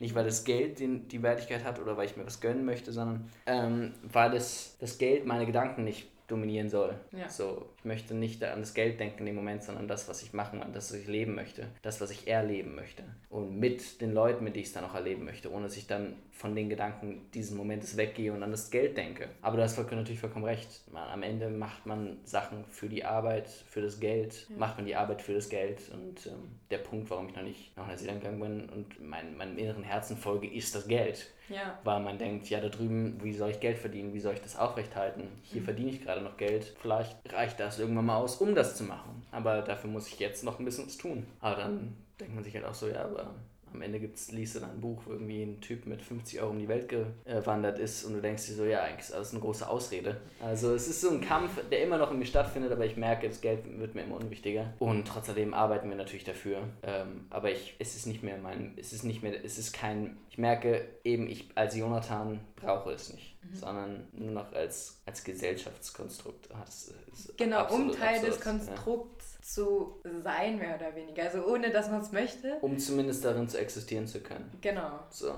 Ja. Deshalb hatte ich ja auch, ja, hatte ich ja aufgeschrieben, Suche nach Geld, jetzt nicht das Streben nach Reichtum, weißt du? Also, ja, genau. Obwohl Reichtum ja natürlich auch anderes bedeuten kann als materielles, also als Geld. Jetzt habe ich aber wieder groß drum herum geredet. Also um es auf den Punkt zu bringen, ja, es hat ganz gut funktioniert. Mhm. Es gab auch da schon bessere Zeiten, aber das ist auch immer alles relativ. Ich, kon, ich kann immer noch davon leben und dafür bin ich super dankbar. Ja. Und ähm, ja, es ist auch, ich denke, immer eine Frage der Zeit. So, man muss halt in diesen freien Gewerben, wo du jetzt auch, sag ich mal, angefangen hast, mhm. erst vor kurzem noch, ähm, einfach muss man viel, viel geben, um irgendwann mal leben zu können. Das oh ja. ist einfach so.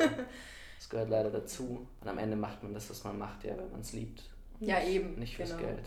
Ich würde ja den Podcast auch nicht machen, wenn. Genau. Also, wenn es mir keinen Spaß machen würde. Und ich glaube, früher oder später, wenn man das tut, was man liebt, dann tut man es immer, immer mit Herz und mit Seele und mit sehr viel mehr Leidenschaft und dann auch sehr viel mehr Erfolg und irgendwann auch mehr Geld, als äh, wenn man es nicht tut. Das stimmt. Das kann man nur hoffen, dass es sich dann halt am Ende ausgleicht. Und ähm, ja. Ja, ja ich glaube daran, ja. dass man mit der Zeit dafür auch belohnt wird. Ja, dann fange ich mal an daran, äh, ja, dem Ganzen auch meinen Glauben zu schenken. Und, Ach, das äh, kommt. Das kommt safe. Das zu hoffen. Ja. ja. ja. mal gucken. Okay. Was hast du sonst noch auf dem Herzen? Ganz viel. Mhm. Immer. Das glaube ich. Ja. Es ist so, es ist ganz selten, dass ich meinen Gedanken mal zur Mitte finde. Ja, aber ich meine, du hast wenigstens einen, einen Teil als, also für, für einen Teil dessen hast du jetzt ein Ventil gefunden, denke ich, mit Poetry for Future vielleicht? Mit Poesie. Poetry for Future genau. ist ja nur die Plattform. Ja, ist nur die Plattform. Dann Definitiv. Poesie hat mir so unfassbar schön geholfen, Gedanken in Sätze zu bringen und sie dann auch besser zu verstehen. Ja. Wirklich. Das ist wirklich, kann ich jedem empfehlen. Egal wie, wie ihr das macht, sei, sei es durch geschriebene Worte, Poesie oder sei es durch Songs schreiben oder sei es, es ist ja egal wie. Mhm. Aber versucht eure Gedanken mal auf kreative Art und Weise zu verfassen. Das ist, hat einen ganz, ganz, ganz, ganz schönen Effekt. Okay, alles klar. Dann merken wir uns das. ja. Wär's und trotzdem schwirrt alles noch im Kopf herum. Aber. Ja, das glaube ich. Das ist ja auch okay. Am Ende ist das ja Leben. Ne? Ja. Realisieren und begreifen, versuchen einzuordnen, neu zu ordnen und erneut dann zu begreifen und einzuordnen und neu zu ordnen. Und dann immer wieder neu und dann sich zu entwickeln und ach ja. Aber alles andere wäre langweilig, weil es immer nur das genau. wäre. Genau, ich wünsche mir manchmal eine Pause in meinem Kopf. Aber das war auch ein Grund, warum ich Corona so genossen habe, weil man mhm. sich einfach dann wirklich mal nur auf das eigene konzentrieren konnte und ja. die ganzen äußeren Einflüsse, die einen oft davon abbringen, genau über das eigene und diese eigenen Gedanken zu hören und, und denen mal zu antworten auch mhm. immer, dass man eine Möglichkeit gegeben hat in dieser Ruhe, weil du sonst immer so von so vielen Gedanken umgeben bist, dass du deine eigenen Gedanken gar nicht mehr hörst. So. Ja, das stimmt. Okay.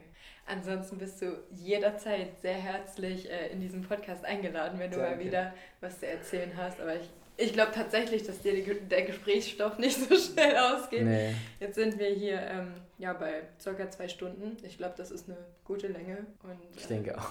Genau, dann bedanke ich mich ich ganz Weiß gar nicht, wer sich das alles anhören soll. alle, alle Hörer. ähm, nee, ich, ich denke tatsächlich, das war ja mega interessant. Also ich habe mich nicht gelangweilt. Äh, ich hoffe, du dich auch nicht. Nee, nee. Und insofern ähm, denke ich, werden wir bestimmt auch den einen oder anderen Hörer ähm, ja, gewinnen und äh, auch zum Durchhalten motivieren. Genau, also es lohnt sich, weil jetzt hier am Ende angekommen ist, hat es ja zu Ende gehört. Ja, Respekt, genau, nicht schlecht. Genau.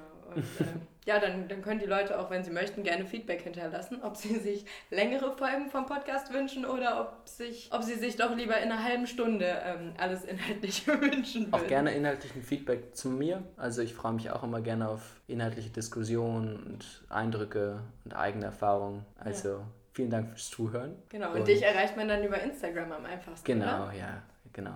Okay. Ja, sehr cool. Dann ähm, haben wir es soweit geschafft.